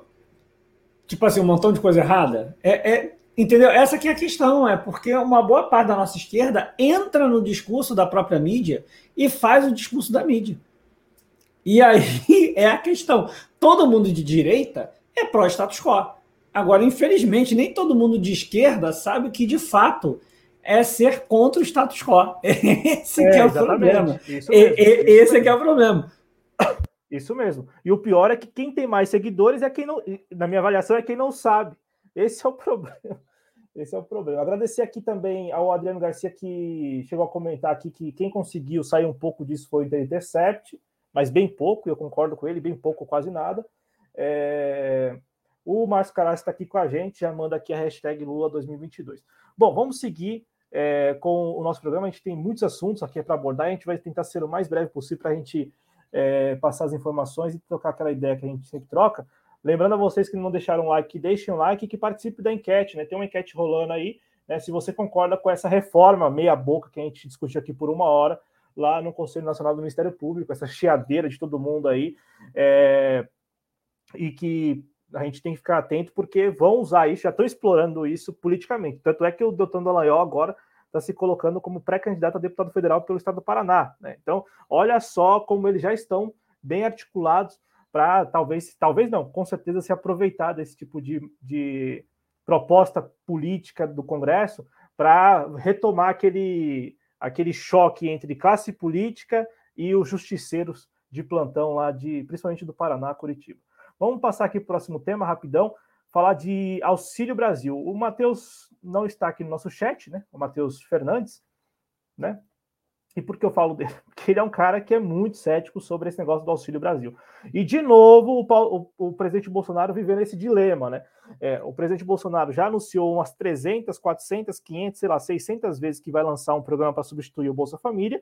Hoje estava marcado um evento para anunciar o Auxílio Brasil, como funcionaria e tal, valor, o que já foi Renda Brasil, agora é Auxílio Brasil, e aí não rolou esse evento porque a reação, é, a, a, olha só, a reação do mercado, do próprio Paulo Guedes, também de setores da imprensa e tal, em relação a esse ao, ao anúncio do Auxílio Brasil, ao, ao valor de 400 reais, né? Isso fez com que o evento fosse adiado portanto, cancelado. E aí, mais uma vez, o Auxílio Brasil não sai do papel, o Arthur Luiz. E eu quero, é, para te ouvir, para você começar a falar, o que está em jogo aqui? Está em jogo extinguir o Bolsa Família. E, não, e aí, a proposta não é extinguir o nome, como fizeram, por exemplo, com Minha Casa Minha Vida. é extinguir o programa. O desgoverno Bolsonaro tem condições, tem capacidade de extinguir um programa como Bolsa Família instituir outro programa para substituí-lo? Eu acho que essa pergunta deve ser feita, porque me parece que talvez eles estejam aí dando voltas porque eles não têm condições de instituir um programa do tamanho do Bolsa Família. E aí, como eles querem acabar com o Bolsa Família, e, e, isso ficou muito claro hoje nas reportagens que saíram aí pela imprensa, de que a ideia é extinguir o Bolsa Família, extinguir o Bolsa Família enquanto estrutura, enquanto programa, e passar para esse Auxílio Brasil, Renda Brasil, com outro valor e também com outra configuração. Então, eu te passo a palavra perguntando isso: esse desgoverno tem condições de instituir um programa do tamanho e da capilaridade do Bolsa Família? E você acha que essas idas e vindas, né, essas, revira, essas idas e vindas, é melhor, é, em relação ao Auxílio Brasil, tem a ver com isso, com essa falta de capacidade mesmo de instituir um programa do tamanho ou altura do Bolsa Família? Por isso que eles estão muito dúbios aí nessa, nessa história? Então, a questão é que o governo defendeu e defende essa política idiota de teto de gastos. E aí, quando você defende uma política burra de teto de gastos, não tem mais o que fazer a não ser você seguir o teto de gastos. E aí o governo não quer um auxílio de 300 reais, quer um auxílio de 400. Só que parece que 100 reais a mais que é o problema que se cria no teto de gastos. Esse, esse é que é o problema real. E aí o governo teve uma ideia maravilhosa. Vamos fazer um auxílio de 400 reais até 2022. Até o final de 2022. Cara, é, é, é, a coisa. Tipo assim, mesmo que todo mundo reclamasse, ah, porque o PT sempre falava que ia acabar com o Bolsa Família, não sei. Cara, mesmo que todo mundo use esse argumento de que o PT não devia fazer esse tipo de discurso, que aí né? Não sou eu que tenho que falar o que o PT tem que fazer ou não, mesmo que eu seja do PT. É, mas, cara, o PT nunca chegou e falou assim: olha só, o auxílio tá fechado aí até 2010. Depois de 2010 não tem nada garantido. O PT nunca fez isso. Nem o Fernando Henrique, com os auxílios meia-boca que tinha na época do Fernando Henrique, fazia isso. Nem o Fernando Henrique. E olha que eu odeio o Fernando Henrique. A, a, Para mim, a única coisa que o Bolsonaro fez de bom até hoje na minha vida, de que eu já vi o Bolsonaro fazer de bom, foi ele ter chamado o Fernando Henrique de presidente da Boca Murcha. Né, boca murcha que ele falou, né? Boca mole, uma coisa assim. Que de fato é, ele falou, falou assim. Foi a única coisa que de fato o Bolsonaro fez que eu falei assim, pô, legal, alguém finalmente sacaneou o Fernando Henrique de, de, de alguma forma legal. Mas voltando à situação séria. O governo quer fazer 400 reais e uma das propostas é, ó, vamos só colocar até 2022 e depois não tem. Só que qual é a questão? Eu não sei se isso pode, pode configurar é, é, campanha, coisas do tipo, porque assim, é muito na cara eu falar, ó, só tem até 2022. E aí depois, se eu não for eleito, Aí eu posso falar, se eu não for eleito, eu não vou continuar, né? Se eu não for eleito, ninguém vai continuar. Se eu for eleito, eu se continuo. Se o Bolsonaro fosse do PT, se o Bolsonaro fosse do PT, com certeza isso ia ser levado para o TSE, ia ser levado para algum É, lugar. exatamente, seria levado. Só que a questão é, eu, o, o Paulo Guedes ele faz uma coisa que é maravilhosa. Cláudio, você consegue fazer um favor para mim enquanto eu estiver falando? Ver o quanto aumentou o dólar de ontem para hoje. Só, só, só, só com essa palhaçada daí do Guedes. Então, assim, é, continuando a situação. O Guedes, ele aceita é, esse, esse, esse discurso de teto de gastos, e aí, ó, com 100 reais a mais não dá. E aí, o que o governo fala? Não vai ser 300 reais, vai ser 100. Só que com 100 vai passar tanto do teto de gastos. E aí, o que acontece? Cara, é aquela questão entraram no discurso de que o mercado. Ah, a Dilma falou não sei o que lá, a bolsa caiu. Aí, ó, o que o mercado está falando. E quando você entra nesse discurso estúpido de que o que acontece no mercado em um dia é o que é definido pelo governo, e aí isso mostra que o mercado está falando que vai ser ruim, você acaba entrando nessas doideiras de que, ah, eu fiz, o mercado não gostou. Cara, não estou nem aí para o mercado o mercado que se dane. Eu não tenho responsabilidade com o mercado. Quando eu sou presidente da nação, eu tenho responsabilidade com a minha nação. Eu quero que o mercado se exploda. O mercado que se exploda, o mercado que se vire. Ah, porque o mercado não. Cara, se o mercado não gostasse disso, ele ia atacar todo dia a China. E a China todo dia está caindo. A China está caindo? Não está. A China não está. O Vietnã é quem mais cresce. O Vietnã está sendo atacado? Não está sendo atacado. Hoje em dia, em produto industrial de exportação, o Vietnã vende mais do que o Brasil. O Vietnã, hoje em dia, é mais responsável pela balança comercial externa com venda de produto industrializado do que o Brasil.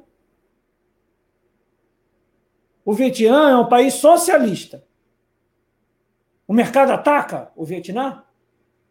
O mercado não ataca o Vietnã. E quando eu falo não ataca, não é que o mercado não ataca, mas que ele não consegue atacar, porque o Vietnã está fazendo uma política séria. E aí não tem que se fazer, irmão. Não tem que se fazer. O mercado não gostou, o mercado não gostava do Lula. O Lula entrou e o Brasil cresceu. Com todas as críticas que podemos ter ao, ao, ao, ao governo do Lula. E não estou comparando com o Vietnã. Espero que todo mundo tenha entendido isso, pelo menos. Não estou comparando com o Vietnã nem com a China. Vamos fazer um recorte. Mas o mercado um fa fa faz o seu discurso. O mercado faz o seu discurso. Só que o discurso do mercado dura um dia. Uma política governamental dura uma, uma um, dura o seu tempo todo, né? Os seus quatro anos né, de mandato, né? Dura o seu mandato. Uma política de governo dura o seu mandato.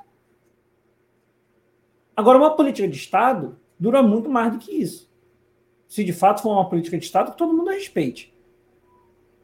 E a questão é: já é mais do que é importante a gente novamente fazer o tipo de discurso mais sério sobre uma, é, sobre uma é, renda universal.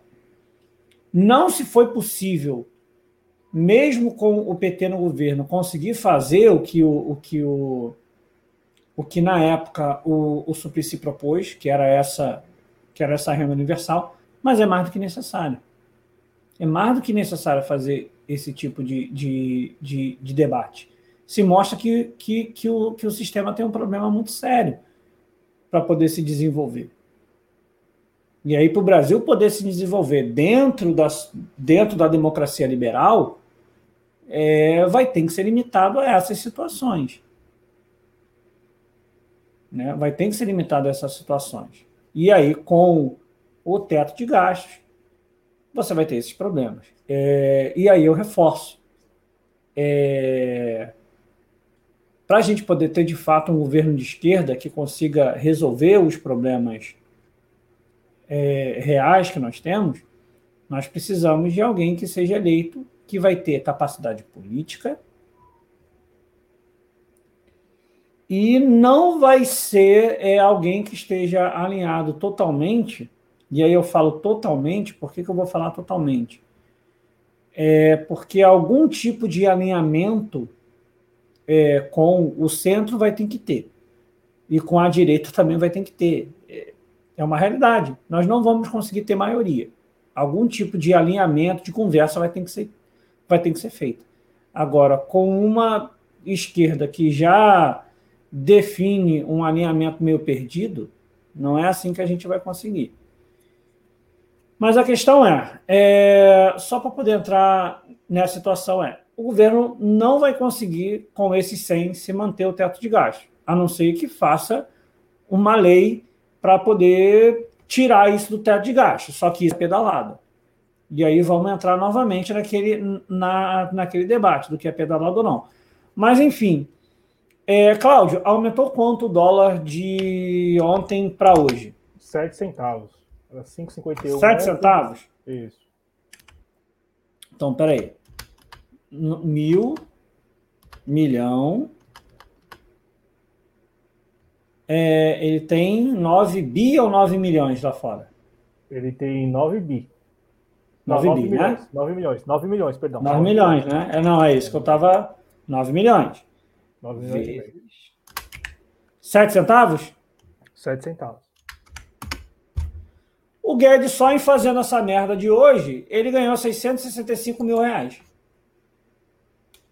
O Guedes é a única pessoa do Brasil inteiro que ele faz merda no, no trabalho dele e ele ganha dinheiro. Imagina você estar tá no seu emprego, você faz algo que você não deveria fazer, você faz, entre aspas, entre aspas, tá? A bolsa da sua empresa cair, você faz a ação da sua, da sua empresa desvalorizar e você ganha dinheiro. O Guedes é a única pessoa do Brasil que tem essa vantagem. Que toda vez que, fa, que, que, que, que faz alguma besteira, ele ganha dinheiro. É incrível. É a única pessoa no Brasil que ganha dinheiro assim. Não dá, não dá, não dá para se levar a sério a política econômica do Guedes. E, só um porque parênteses. É, é, tão bom o dia de trabalho dele que ele culpa o outro, porque ele, ele atribuiu a responsabilidade dessa, é? dessas, dessas reações ao Bolsonaro. Sim. Então, assim, o, o cara faz asneira, defende uma política que ele sabe que, que, que, que ele vai manter e que ele não vai conseguir é, fazer né, o, o, é, o lado dele, só que ele não tem nenhuma responsabilidade por ser reeleito, porque o Paulo Guedes não foi eleito, foi eleito o Bolsonaro. E aí o cara faz uma asneira, cria uma zona toda e ele ganha 665 mil reais em um dia. É a única pessoa que passa por essa situação no Brasil inteiro.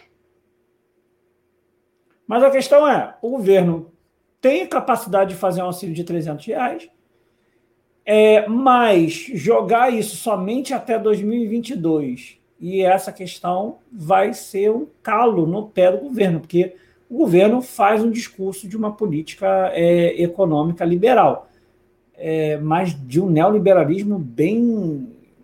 É, de um, não, reformular, de um liberalismo à lá revolução, à lá primeira revolução industrial. E a questão é, é isso não bate com uma política de fazer auxílio. E aí vamos entender até onde eles vão andar com isso. É, eu tenho percebido que eles ou eles estão postergando isso para valer somente por alguns meses no ano eleitoral, né? Terminar com, com terminar não instituindo o um novo programa e também não extinguindo o Bolsa Família, mas criando um auxílio emergencial 2022. Que aí, pelo jeito, eles já pegaram a manha de como que faz, né? Fizeram ano passado, estão fazendo agora, aí teria condições de fazer no ano que vem. Eu digo isso porque instituir um outro programa para substituir o Bolsa Família com a, capilaridade que o Bolsa Família tem, com a estrutura que o Bolsa Família tem, o desgoverno Bolsonaro já mostrou que não tem condições de fazer.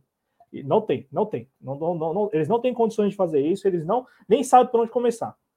Então, eles, eu acho que estão postergando. Vamos deixar isso para depois, protelando, né? vamos deixar isso para mês que vem, novembro, dezembro, para é, deixar mais perto da da, do ano eleitoral para instituir um programa é, também tapa-buraco, como foi o auxílio emergencial, né, apesar de estar tá salvando aí muita gente. É, e o que eu ia dizer também, o, o Arthur, é, com toda essa brincadeira de muito mau gosto, né, o, essa brincadeira, esse negócio de vamos anunciar o auxílio, aí volta atrás, a reação do mercado, mercado chantageando, não é de hoje que o mercado chantageia presidente da República, coloca presidente da República, equipe econômica contra a parede. Né? O mercado coloca mesmo. Esse, esse clube do bolinha especulativo aí, ele, ele coloca mesmo. Só nessa brincadeira, hoje, hoje, o Banco Central foi lá e teve que intervir. Queimou 500 milhões de dólares de uma vez só, para poder impedir aí, suavizar a escalada do dólar. 500 milhões de dólares vendidos à vista para tentar aí, né, impedir que o dólar terminasse em 5,60 e tal.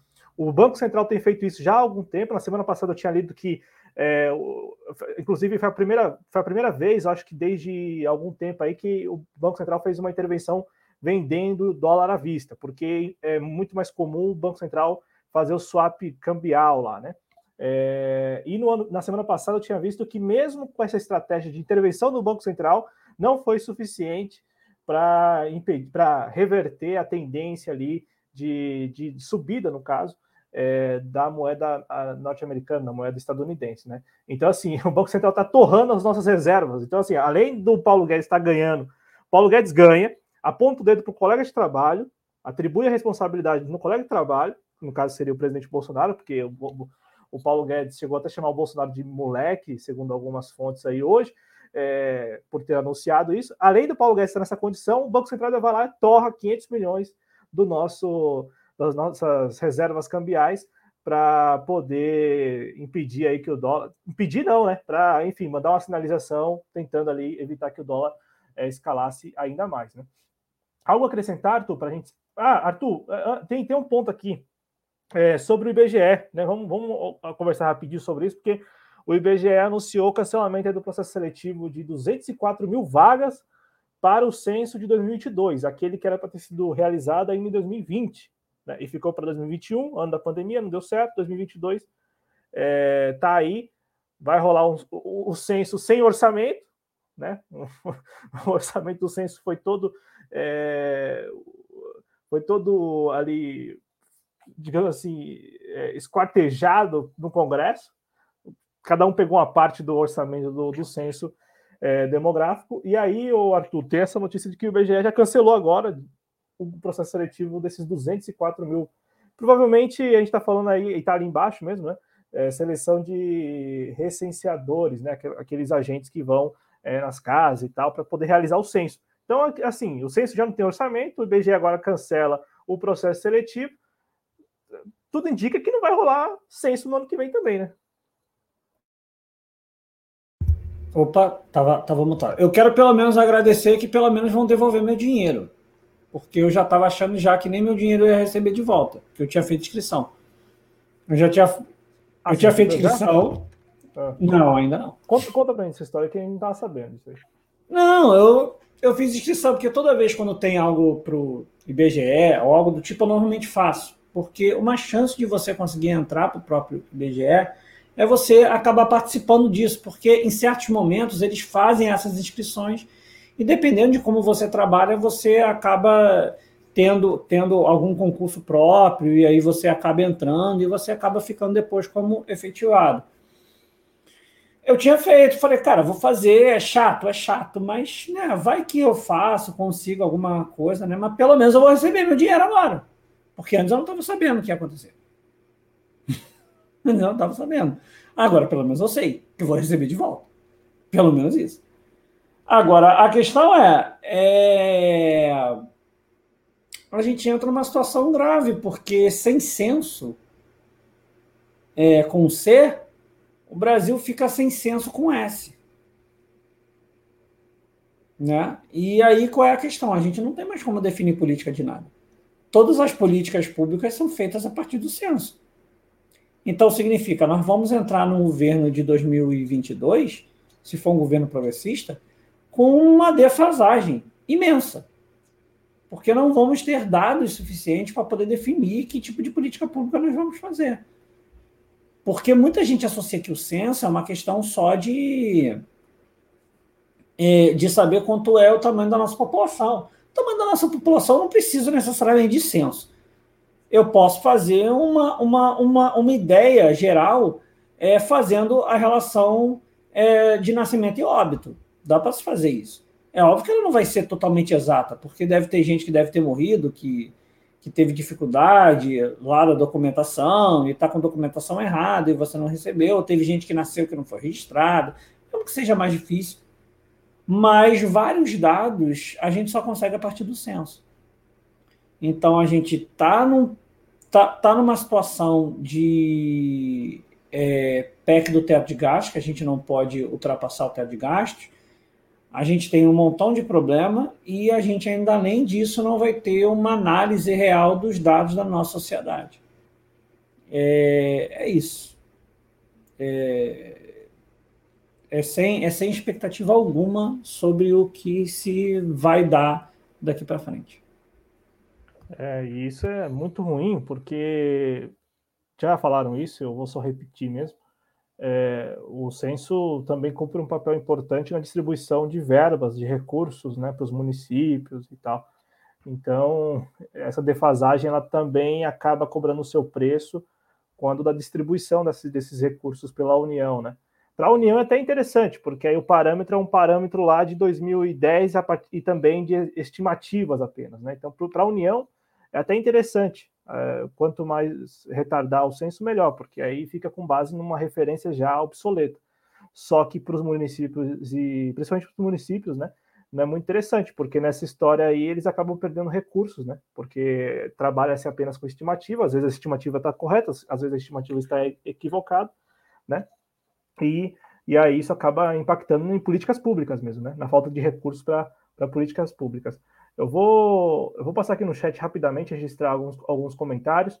O companheiro Márcio Carasso está aqui no chat e aí ele diz que é, um colega dele que pedia comida em restaurante no governo FHC, com o Lula ele virou empresário e hoje é bolsonarista. É, aí o Rafa também disse que, que ironia, e depois também escreveu que os colegas dele, do Rafa De Angeli, são casos parecidos. Tem um de quase 50 ANCAP, por exemplo, e aí ele disse que não consegue nem olhar na cara do sujeito. Meus pêsames para o Rafa, que ter é, colega ANCAP deve ser um, um, um sofrimento muito grande.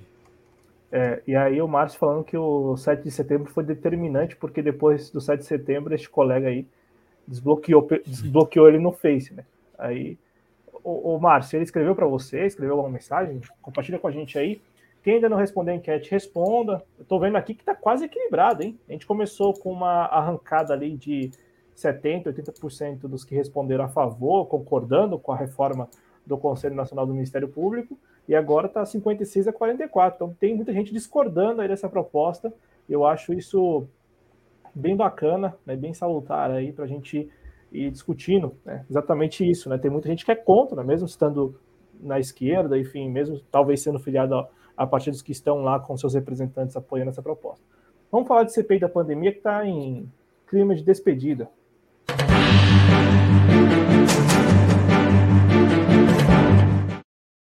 Bom, bora lá, bora falar de CPI. É um negócio assim que eu gosto muito de falar. É, a CPI concluiu hoje né, a série de depoimentos. Olha, são números aí bem interessantes. Foram quase seis meses, né? A, a CPI foi instituída em 27 de abril, então no próximo dia 27 de outubro completará seis meses, né? É, tudo indica que não vai chegar a 27 de, de, de outubro, porque a votação do parecer está prevista aí para terça-feira que vem, 26 de outubro, então um dia antes. Só que já foram realizadas 64 reuniões nesse período, mais de 50 depoimentos colhidos, por exemplo, é, fora o número ali de, de requerimentos e tal, e claro, né, aquela bagunça que todos nós já vimos em algumas ocasiões, em alguns dos depoimentos, aquele clima super é, caloroso dos deputados, quase se, dos deputados, não, dos senadores quase se pegando ali, né? Eu assisti a um vídeo esses dias aí do Jorginho Melo contra versus é, Renan Calheiros, meu, é típico de CPI chamar o outro de, de corrupto, de vagabundo, de. Vagabundo. É, típico, é típico de CPI, né? E aí, Arthur, a CPI vai terminando. Rolou muita discussão de ontem para hoje sobre o relatório final. Aquele tal G7, que é composto por senadores independentes de, oposição, de oposição, eles parecem que se desentenderam aí, porque o Renan Calheiros já saiu, é, vazou para a imprensa trechos da, da, do relatório, principalmente com relação aos indiciados e também aos crimes né, que ele ali conseguiu identificar nesse período de CPI.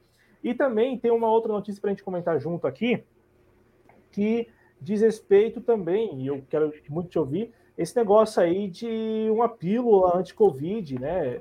A gente sabe que a CPI da pandemia, por um tempo, bateu muito na tecla do kit Covid, com medicamentos é, ineficazes para o tratamento da Covid-19, mas que foi ali, os, esses medicamentos foram usados e até é, algumas redes aí de a Prevent Senior, por exemplo, mas a, algumas operadoras de plano de saúde, eu falo a Prevent Senior porque foi a citada na, na, na, CPI, mas eu me recordo que a Unimed também fez isso por um tempo, na distribuição de kit Covid como se fosse balinha de São Cosme e Damião. Então, assim, o, o Arthur Luiz tem, por um lado, esse final aí, essa reta final, esse clima de despedida na CPI, amanhã tudo indica que será lido o relatório.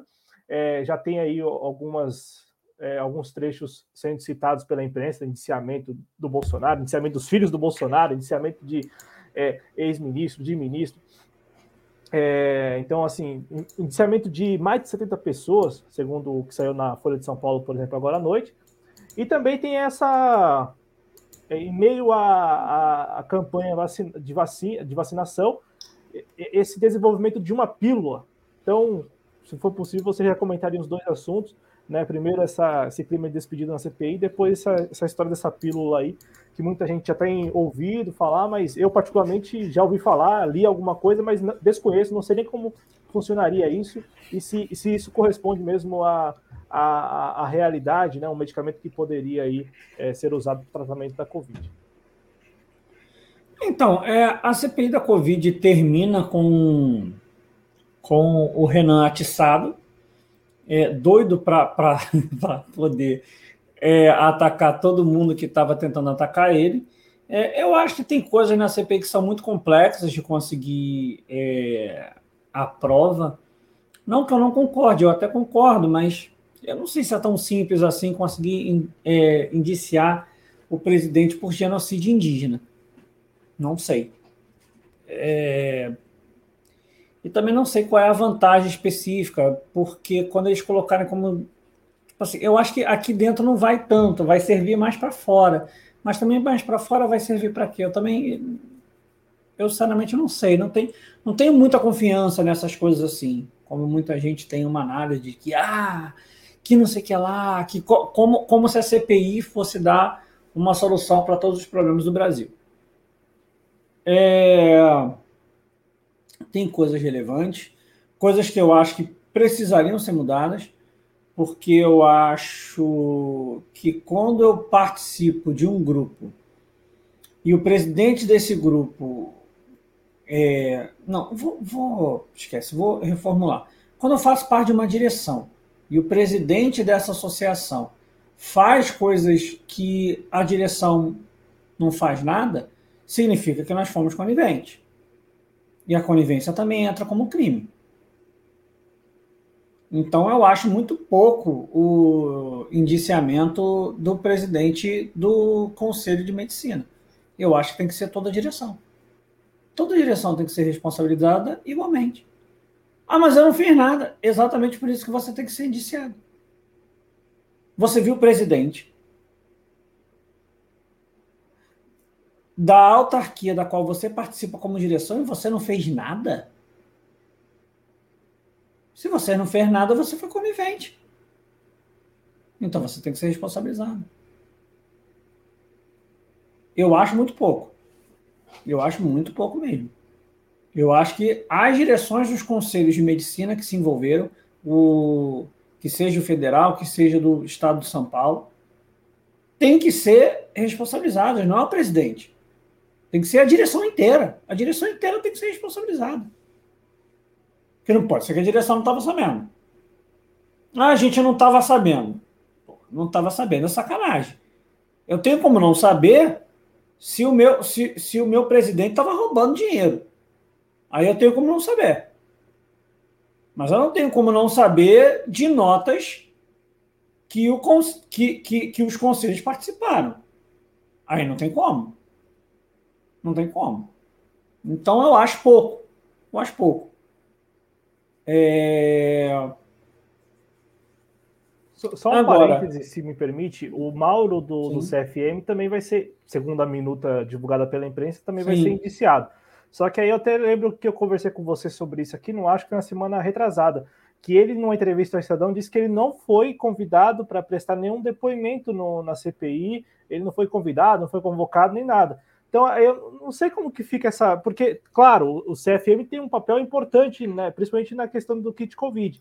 Mas o fato dele não ter sido convidado nem convocado, e agora o indiciamento dele, não, tem aí um, um, uma falha assim notável da, da, da própria CPI. Não sei o que você pensa, mas que para mim não, não, encaixa esse fato dele não ter sido convidado e ser indiciado. Eu, eu entendo que ele tem, ele tem a responsabilidade, mas por que não convidaram? Então, aí por que não convidaram? É... Eu não sei muito bem ao certo. Eu não acho que não tinha sentido, e, e aí eu vou explicar porque que eu acho que não tem sentido para mim, é, é, tipo assim, eu falei, ó, eles têm que ser responsabilizados. Eles têm que ser chamados ou não é uma outra questão. Eu acho que os conselhos, se, se já tem algo que prova que o conselho se envolveu, eu não preciso chamar ele para depor. Não tem sentido. Eu indicio. Ah, mas eu queria participar. Queria participar para quê? Para que você quer participar? Já tem a prova que você participou, não precisa te chamar para nada. Não precisa te chamar para nada. Já tem a prova. Agora, eu acho muito pouco, muito pouco, o presidente do conselho ser indiciado. É a direção inteira tem que ser responsabilizada. Inteira. O Conselho Federal de Medicina não é feito pelo seu presidente.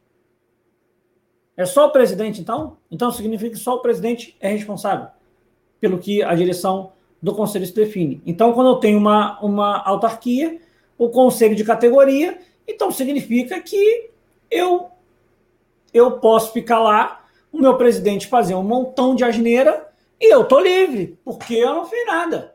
Não foi que fiz. Então tem direção para quê? Então vamos acabar. Todos os conselhos agora, vamos acabar com direção. Não se coloque mais direção no conselho.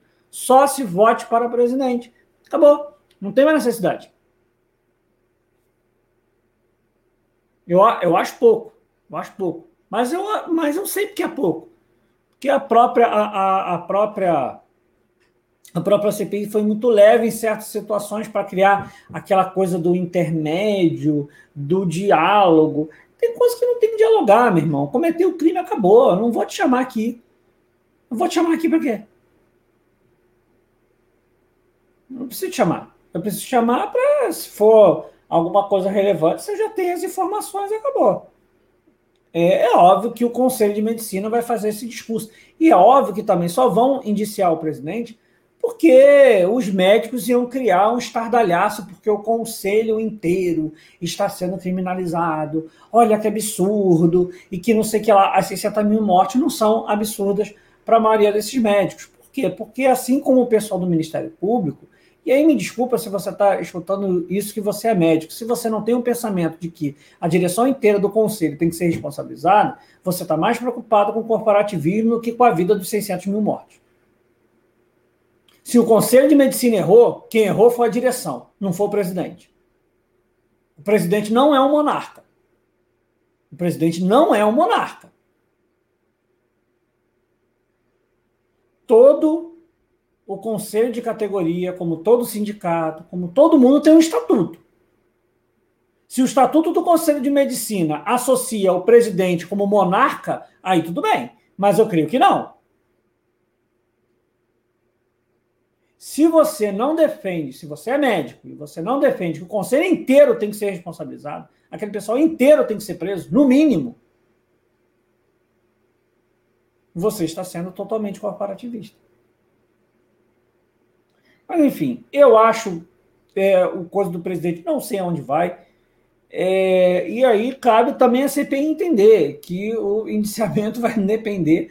Você vai indiciar e você vai ter que analisar. É, Será que vale a pena indiciar o presidente por genocídio indígena? Vai andar? Eu também acho que não faz muito sentido, e aí é numa questão política. Eu indiciar uma pessoa para levar a cargo e eu perder a ação. Se eu perco uma ação de genocídio indígena, eu perco um discurso muito forte. Usar crime técnico é muito fácil. Usar um crime que você está utilizando é, discurso político para você perder pode ser um tiro no pé. Pode ser um tiro no pé. E aí eu acho que isso pode ser também um pensamento do é, Omar Aziz, que é óbvio que quer sair como o presidente da CPI. A gente sabe por que, que ele quer sair como o presidente da CPI. Né? O que foi ali, que dialogou, que não sei o que lá. É, é isso. Sobre a situação do medicamento, é, é mais para as pessoas conseguirem entender é, a situação. Tá? O Molnupiravir, tá? que, que, que é o medicamento de fato é, que está sendo é, testado agora, ele está em fase é, em estudo clínico de fase 3, assim como as, é, as vacinas estiveram. Nesse estudo clínico, ocorreu praticamente o dobro quer dizer, o dobro não, desculpa, a metade, né? Porque aí o dobro foi de quem não tomou. É, diminuiu em praticamente 50% dos casos de internação e de morte entre as pessoas que tomaram. É, agora, ele funcionou, tá? Entre o pessoal que teve risco de é, hospitalização e morte em casos leves e moderados. Tá? Os testes foram em casos leves e moderados. Parece que casos graves ainda não têm um, algo específico para ser utilizado. E isso não significa que é um medicamento ainda como foi no caso da H1N1. A questão relevante é: encontramos um, um antirretroviral capaz de atenuar. Será que ele vai ser o medicamento de fato a ser, é, a ser utilizado? A gente não sabe ainda, tá? Nós não sabemos ainda. A única coisa que é importante para a gente conseguir entender é que a gente tem a possibilidade de ter um medicamento que atenue é, hospitalização e morte. Aí a questão é: isso significa então que a gente está mais tranquilo para poder fazer tudo? Não, nós não estamos tranquilos para fazer tudo. E isso é uma preocupação que eu tenho muito. É, que fica muito na minha cabeça o dia todo, por causa de uma questão muito específica. O vírus de RNA ele tem uma capacidade de mutação muito alta, pelo fato de ser de RNA. E aí a questão é: esse vírus, quanto mais presente dentro da comunidade estiver e mais transmissível ele for,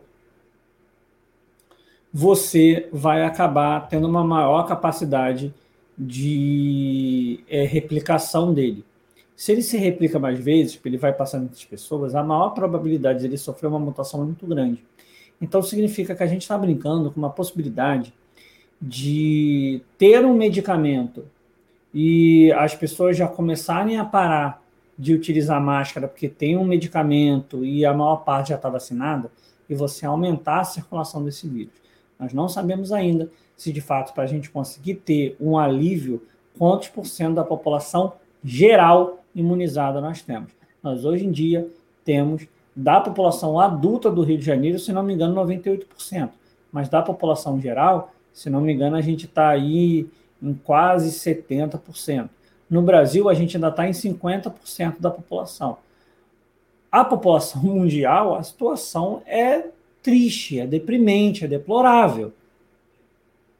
E o mundo é um sistema global. As pessoas saem de um canto e vão para outro.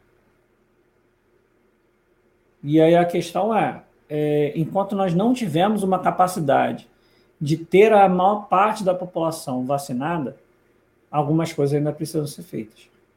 E é óbvio que nenhum dos nossos governantes estão preocupados com isso, até os que se colocaram favoráveis à ciência. Porque o João Dória não vai estar preocupado com essa situação, Eduardo Paes não vai estar preocupado com essa situação. Eduardo Paes, que é mais é, é que tem a carnaval, que todo mundo fique lambendo corrimão de, de, de, de escada pelo Rio de Janeiro em março. Agora a questão é: ainda há capacidade de transmissibilidade. Eu não estou querendo falar que a gente vai ter que ficar eternamente com máscara. Estou falando para as pessoas tomarem cuidado com, com notícias boas, porque tem gente que tem uma notícia boa e aí parece assim, aquela situação, você está no trabalho, você, cara, você ganhou na Mega Sena. Em vez do cara sair de forma calma do trabalho e falar, ó, quero aqui a minha demissão. Não. Pelo fato de ganhar na Mega Sena, ele levanta e dá um tapa na cara do chefe dele. Porque eu ganhei na Mega Sena, posso fazer o que eu quiser, posso dar um tapa, posso dar um soco na cara do meu chefe. Porque dane-se, eu não preciso mais trabalhar aqui. E não é assim que vai funcionar a situação. É, em ambientes fechados ainda é muito preocupante. Em ambientes abertos, como nós temos a maior parte da população, talvez vá se ter alguma questão de é, alívio de uso de máscara e de uma, de uma diminuição, mas a questão é, o medicamento não é uma solução ainda final. É um medicamento que não é um medicamento barato, é, e não é um medicamento tão fácil de, de, de se produzir. A única questão importante dessa situação é já começamos a ter pelo menos uma resposta específica de medicamentos. Já começamos a ter medicamentos que de fato possuem uma ação específica contra o vírus, ou seja, de fato, antirretrovirais, tá? Que é como nós é, classificamos esse, é, é, esses medicamentos, tá? Quem é, tem algum parente que, que, que seja portador de SIDA, é, ele toma algum desses, é, algum de medicamentos com, com, com essa é, com essa finalização, tá? Vinavir, né? Por exemplo, tá? É, então pode ser até, pô, me lembro o nome de algum medicamento, que é algum medicamento que é utilizado para SIDA. Para quem não sabe, SIDA é a síndrome da imunodeficiência adquirida, que é a AIDS, né? Só que é, a gente coloca como SIDA é, aqui no Brasil. Então, quem é, é, quem tem algum parente que é, usa medicamento já deve ter é, escutado falar alguma palavra parecida, mas a questão é essa, pelo menos algum medicamento é, de início. Não, bacana, bacana, né? Muito bacana porque na CPI se falou muito do kit Covid, de medicamentos que, que se mostraram ineficazes no tratamento da Covid. É isto, né? Não é que esses medicamentos não sejam eficazes para tratamento de outras doenças, mas para o tratamento de Covid-19 ficou provado, comprovado, que não tem eficácia alguma, né? E às vezes, em alguns casos, pode ainda gerar os tais efeitos colaterais, né? As pessoas ficarem ruins, piores do que com a, a Covid sem é, tomar nenhum medicamento ali. É, então é muito interessante esse avanço, esse desenvolvimento, né? E também eu acho pertinente falar que nós estamos aqui em outubro de 2021, boa parte da, da daquela vida dita normal já se restabeleceu. É, já minha mãe estava comentando agora há pouco. Mal reabriram os estádios, já rolou aqui em São Paulo ontem teve clássico, São Paulo e Corinthians, já rolou briga de torcedor é, na, na, região metropolitana. Então, assim, o clima de, de volta à normalidade mesmo, para valer, né? E, e eu acho bacana falar, aproveitar sempre que a gente está falando de Covid, lembrar que o governo federal dispõe aí em desenvolvimento de algumas vacinas que seriam vacinas brasileiras, só que por falta de investimento próprio desgoverno Bolsonaro, desgoverno federal, essas vacinas não avançaram. Então, seguimos ainda é, tendo que dar andamento à nossa campanha de vacinação com as vacinas que todos nós já, é, já tomamos aí, né? Da Pfizer à Coronavac chinesa. Uma que não foi aplicada no Brasil, apesar dos contratos fechados lá pelos governos do Nordeste, foi a Sputnik V, o que também me, particularmente me estranha o fato de que nem se fala mais nisso, ninguém nem cobra também da Anvisa qualquer parecer. Eu nem sei em que pé estavam aqueles contratos, né? É, se eram. Como que ficou essa questão jurídica mesmo dos contratos que os governadores do Nordeste é, firmaram com a, o Instituto Gamaleya da, da Rússia para a importação da Sputnik V, né? Pelo que eu entendi, isso meio que é página virada, ninguém toca mais no assunto. Mas, como disse o Arthur, interessante que tem esse medicamento, mas é um medicamento caro, o Arthur já disse, um medicamento caro. Então, é, também acompanhar a viabilidade econômica mesmo, né? Da, da adoção desse medicamento, caso ele venha a seguir correspondendo bem nessas fases de testes aí que, que é preciso, né? Antes de ser usado. O, Arthur, algo a acrescentar sobre esse tema? Não? Vou passar aqui no chat rapidamente, agradecer mais uma vez, tem, tem aqui quem acompanha. Quem não deixou o like, deixa o like. A enquete está bem disputada, agora 64 a 36. Então, 64% diz que concorda com a reforma. E aqui o, o Márcio responde que não, não mandou mensagem, né? O colega dele lá e tal. Não mandou mensagem, é, mas só de desbloquear já acha que o Márcio acha que é uma que está arrependido, que estaria arrependido o colega dele. E diz que o presidente Bolsonaro é sim genocida e todos que o apoiam. É isso aí. Amanhã está marcada a leitura só, do relatório.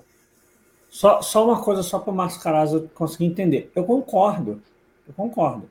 A única questão é que quando você está na CPI, você está levando todo o protocolo jurídico, você tem que entender que você está num processo jurídico e político também. Porque a questão do discurso de genocida, você precisa é, apresentar os dados específicos que consigam entrar na lei para isso. E se você perder, você tem uma derrota política muito grande. Eu concordo. Eu concordo com, seu, com, com, com sua frase, Márcio. A questão é que, quando eu estou numa CPI, não pode ser oba-oba. Boa parte da esquerda pensa em fazer. É, minto, pensa em fazer não. Quando decide participar da democracia burguesa, participa da democracia burguesa como se fosse um oba-oba. A democracia burguesa não é um oba-oba, não é você entrar, fazer uma palhaçadinha como se fosse um golfinho. Você fica todo momento no fundo, vai lá, faz uma brincadeira, afunda de novo. Não, não é assim que funciona. Então, essa é a questão. A minha preocupação é essa. Eu não sei até que ponto é fácil a acusação contra esse é, desse crime andar. E aí, se perder, é, vão usar favoráveis a ele. É isso. É isso aí, Arthur Luiz, nosso cronista lá no Rio de Janeiro, está aqui com a gente toda terça-feira no JC Informa, né? Vou passar aqui então para o nosso momento Covid. A gente vai atualizar os números e também, na sequência, o Arthur é, sempre traz aqui alguns dados, principalmente comparando o Brasil com o resto do mundo, já nesse clima, nessa atmosfera de que a pandemia já passou, já foi embora, né? É, é esse o clima, esse o clima que, inclusive, a mídia hegemônica já estabeleceu no seu agendamento há algum tempo. Vamos lá.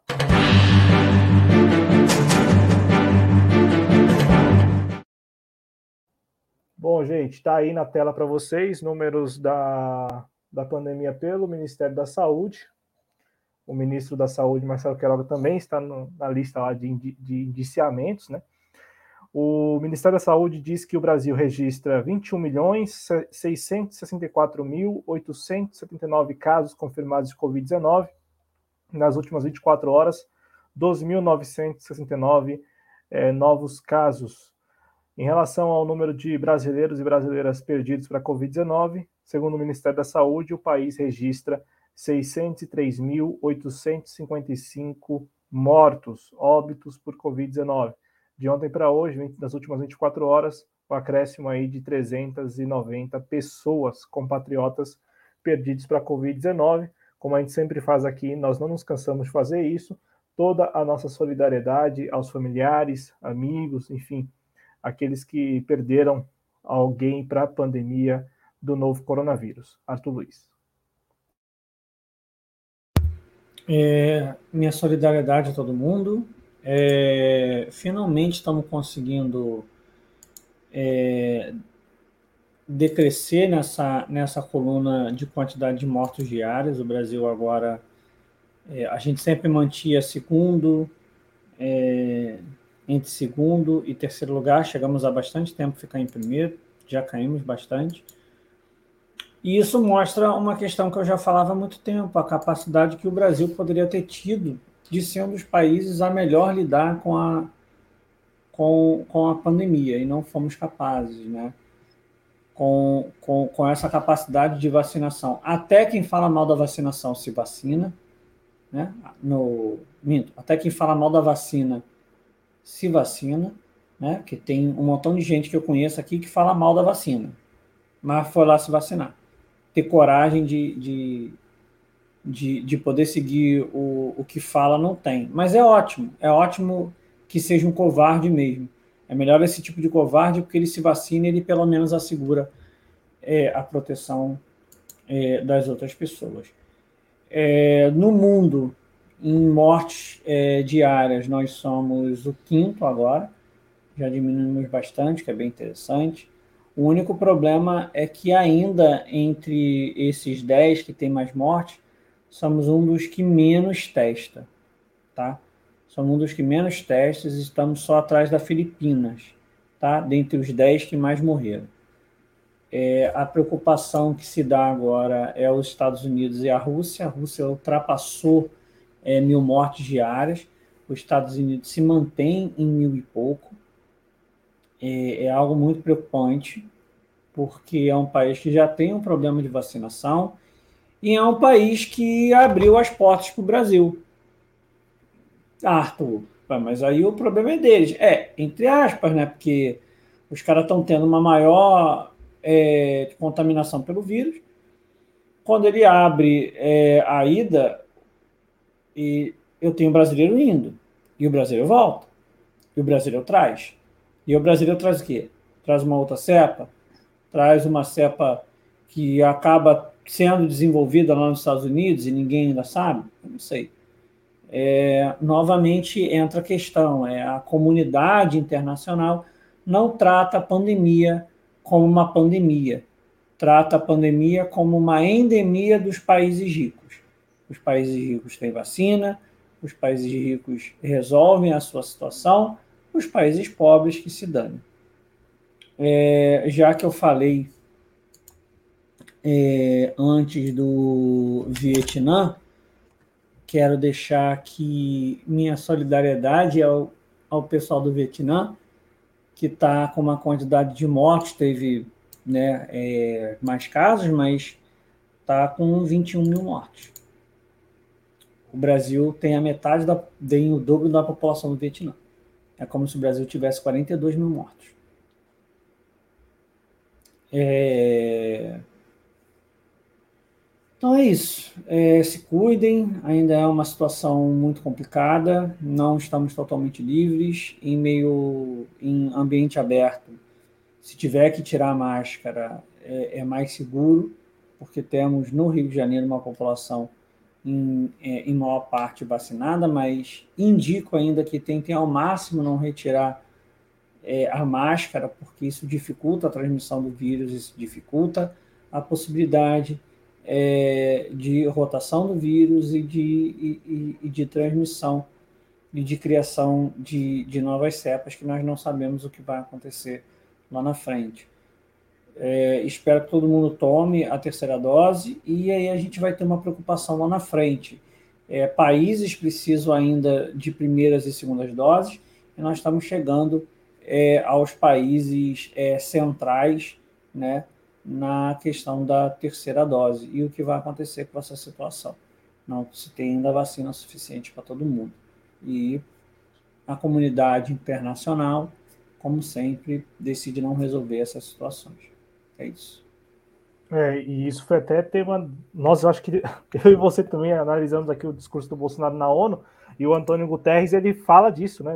Ele falou disso lá na Assembleia Geral das Nações Unidas, que enquanto países ricos estão jogando fora suas vacinas, né, as vacinas que estão sobrando, países mais pobres não têm acesso ou, ou têm vacinas insuficientes para a sua, as suas respectivas populações. Né? Então, é, é, é, a problemática do momento no mundo em relação à pandemia. Né?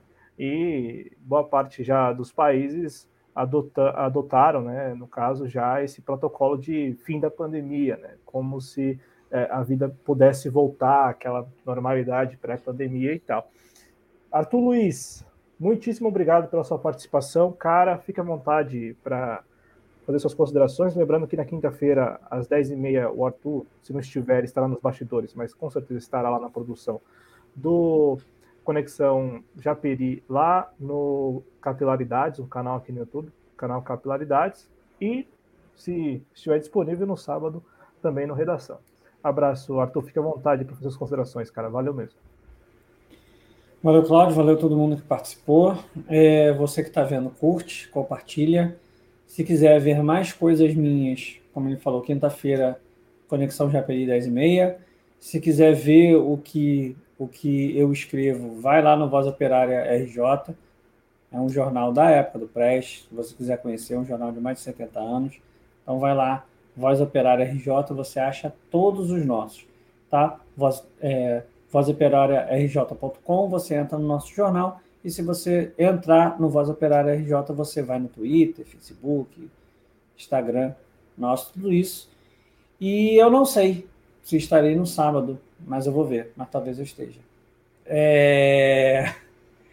E é isso, gente. Curte aí o vídeo, segue aí o canal para o canal crescer cada vez mais e tamo aí até a próxima. Muito obrigado, Arthur. Muito obrigado a todos que nos acompanharam na noite dessa terça-feira. A gente volta com o JC Informa na quinta-feira, às 21 horas da manhã. Espaço Trabalhista aqui na TV Jovens Cronistas a partir das 19 horas. Obrigado, Arthur, mais uma vez. Obrigado ao nosso público. Se cuidem. Saúde, saúde para todos vocês. Valeu mesmo.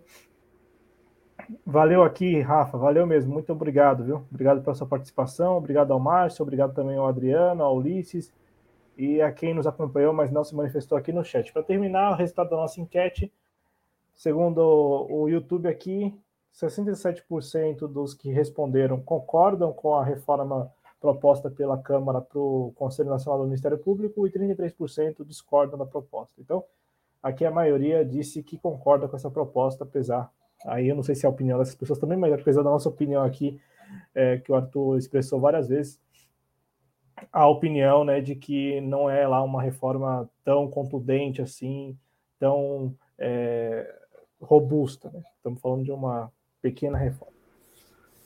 Valeu, Arthur. Valeu a todos. Se cuidem. Saúde.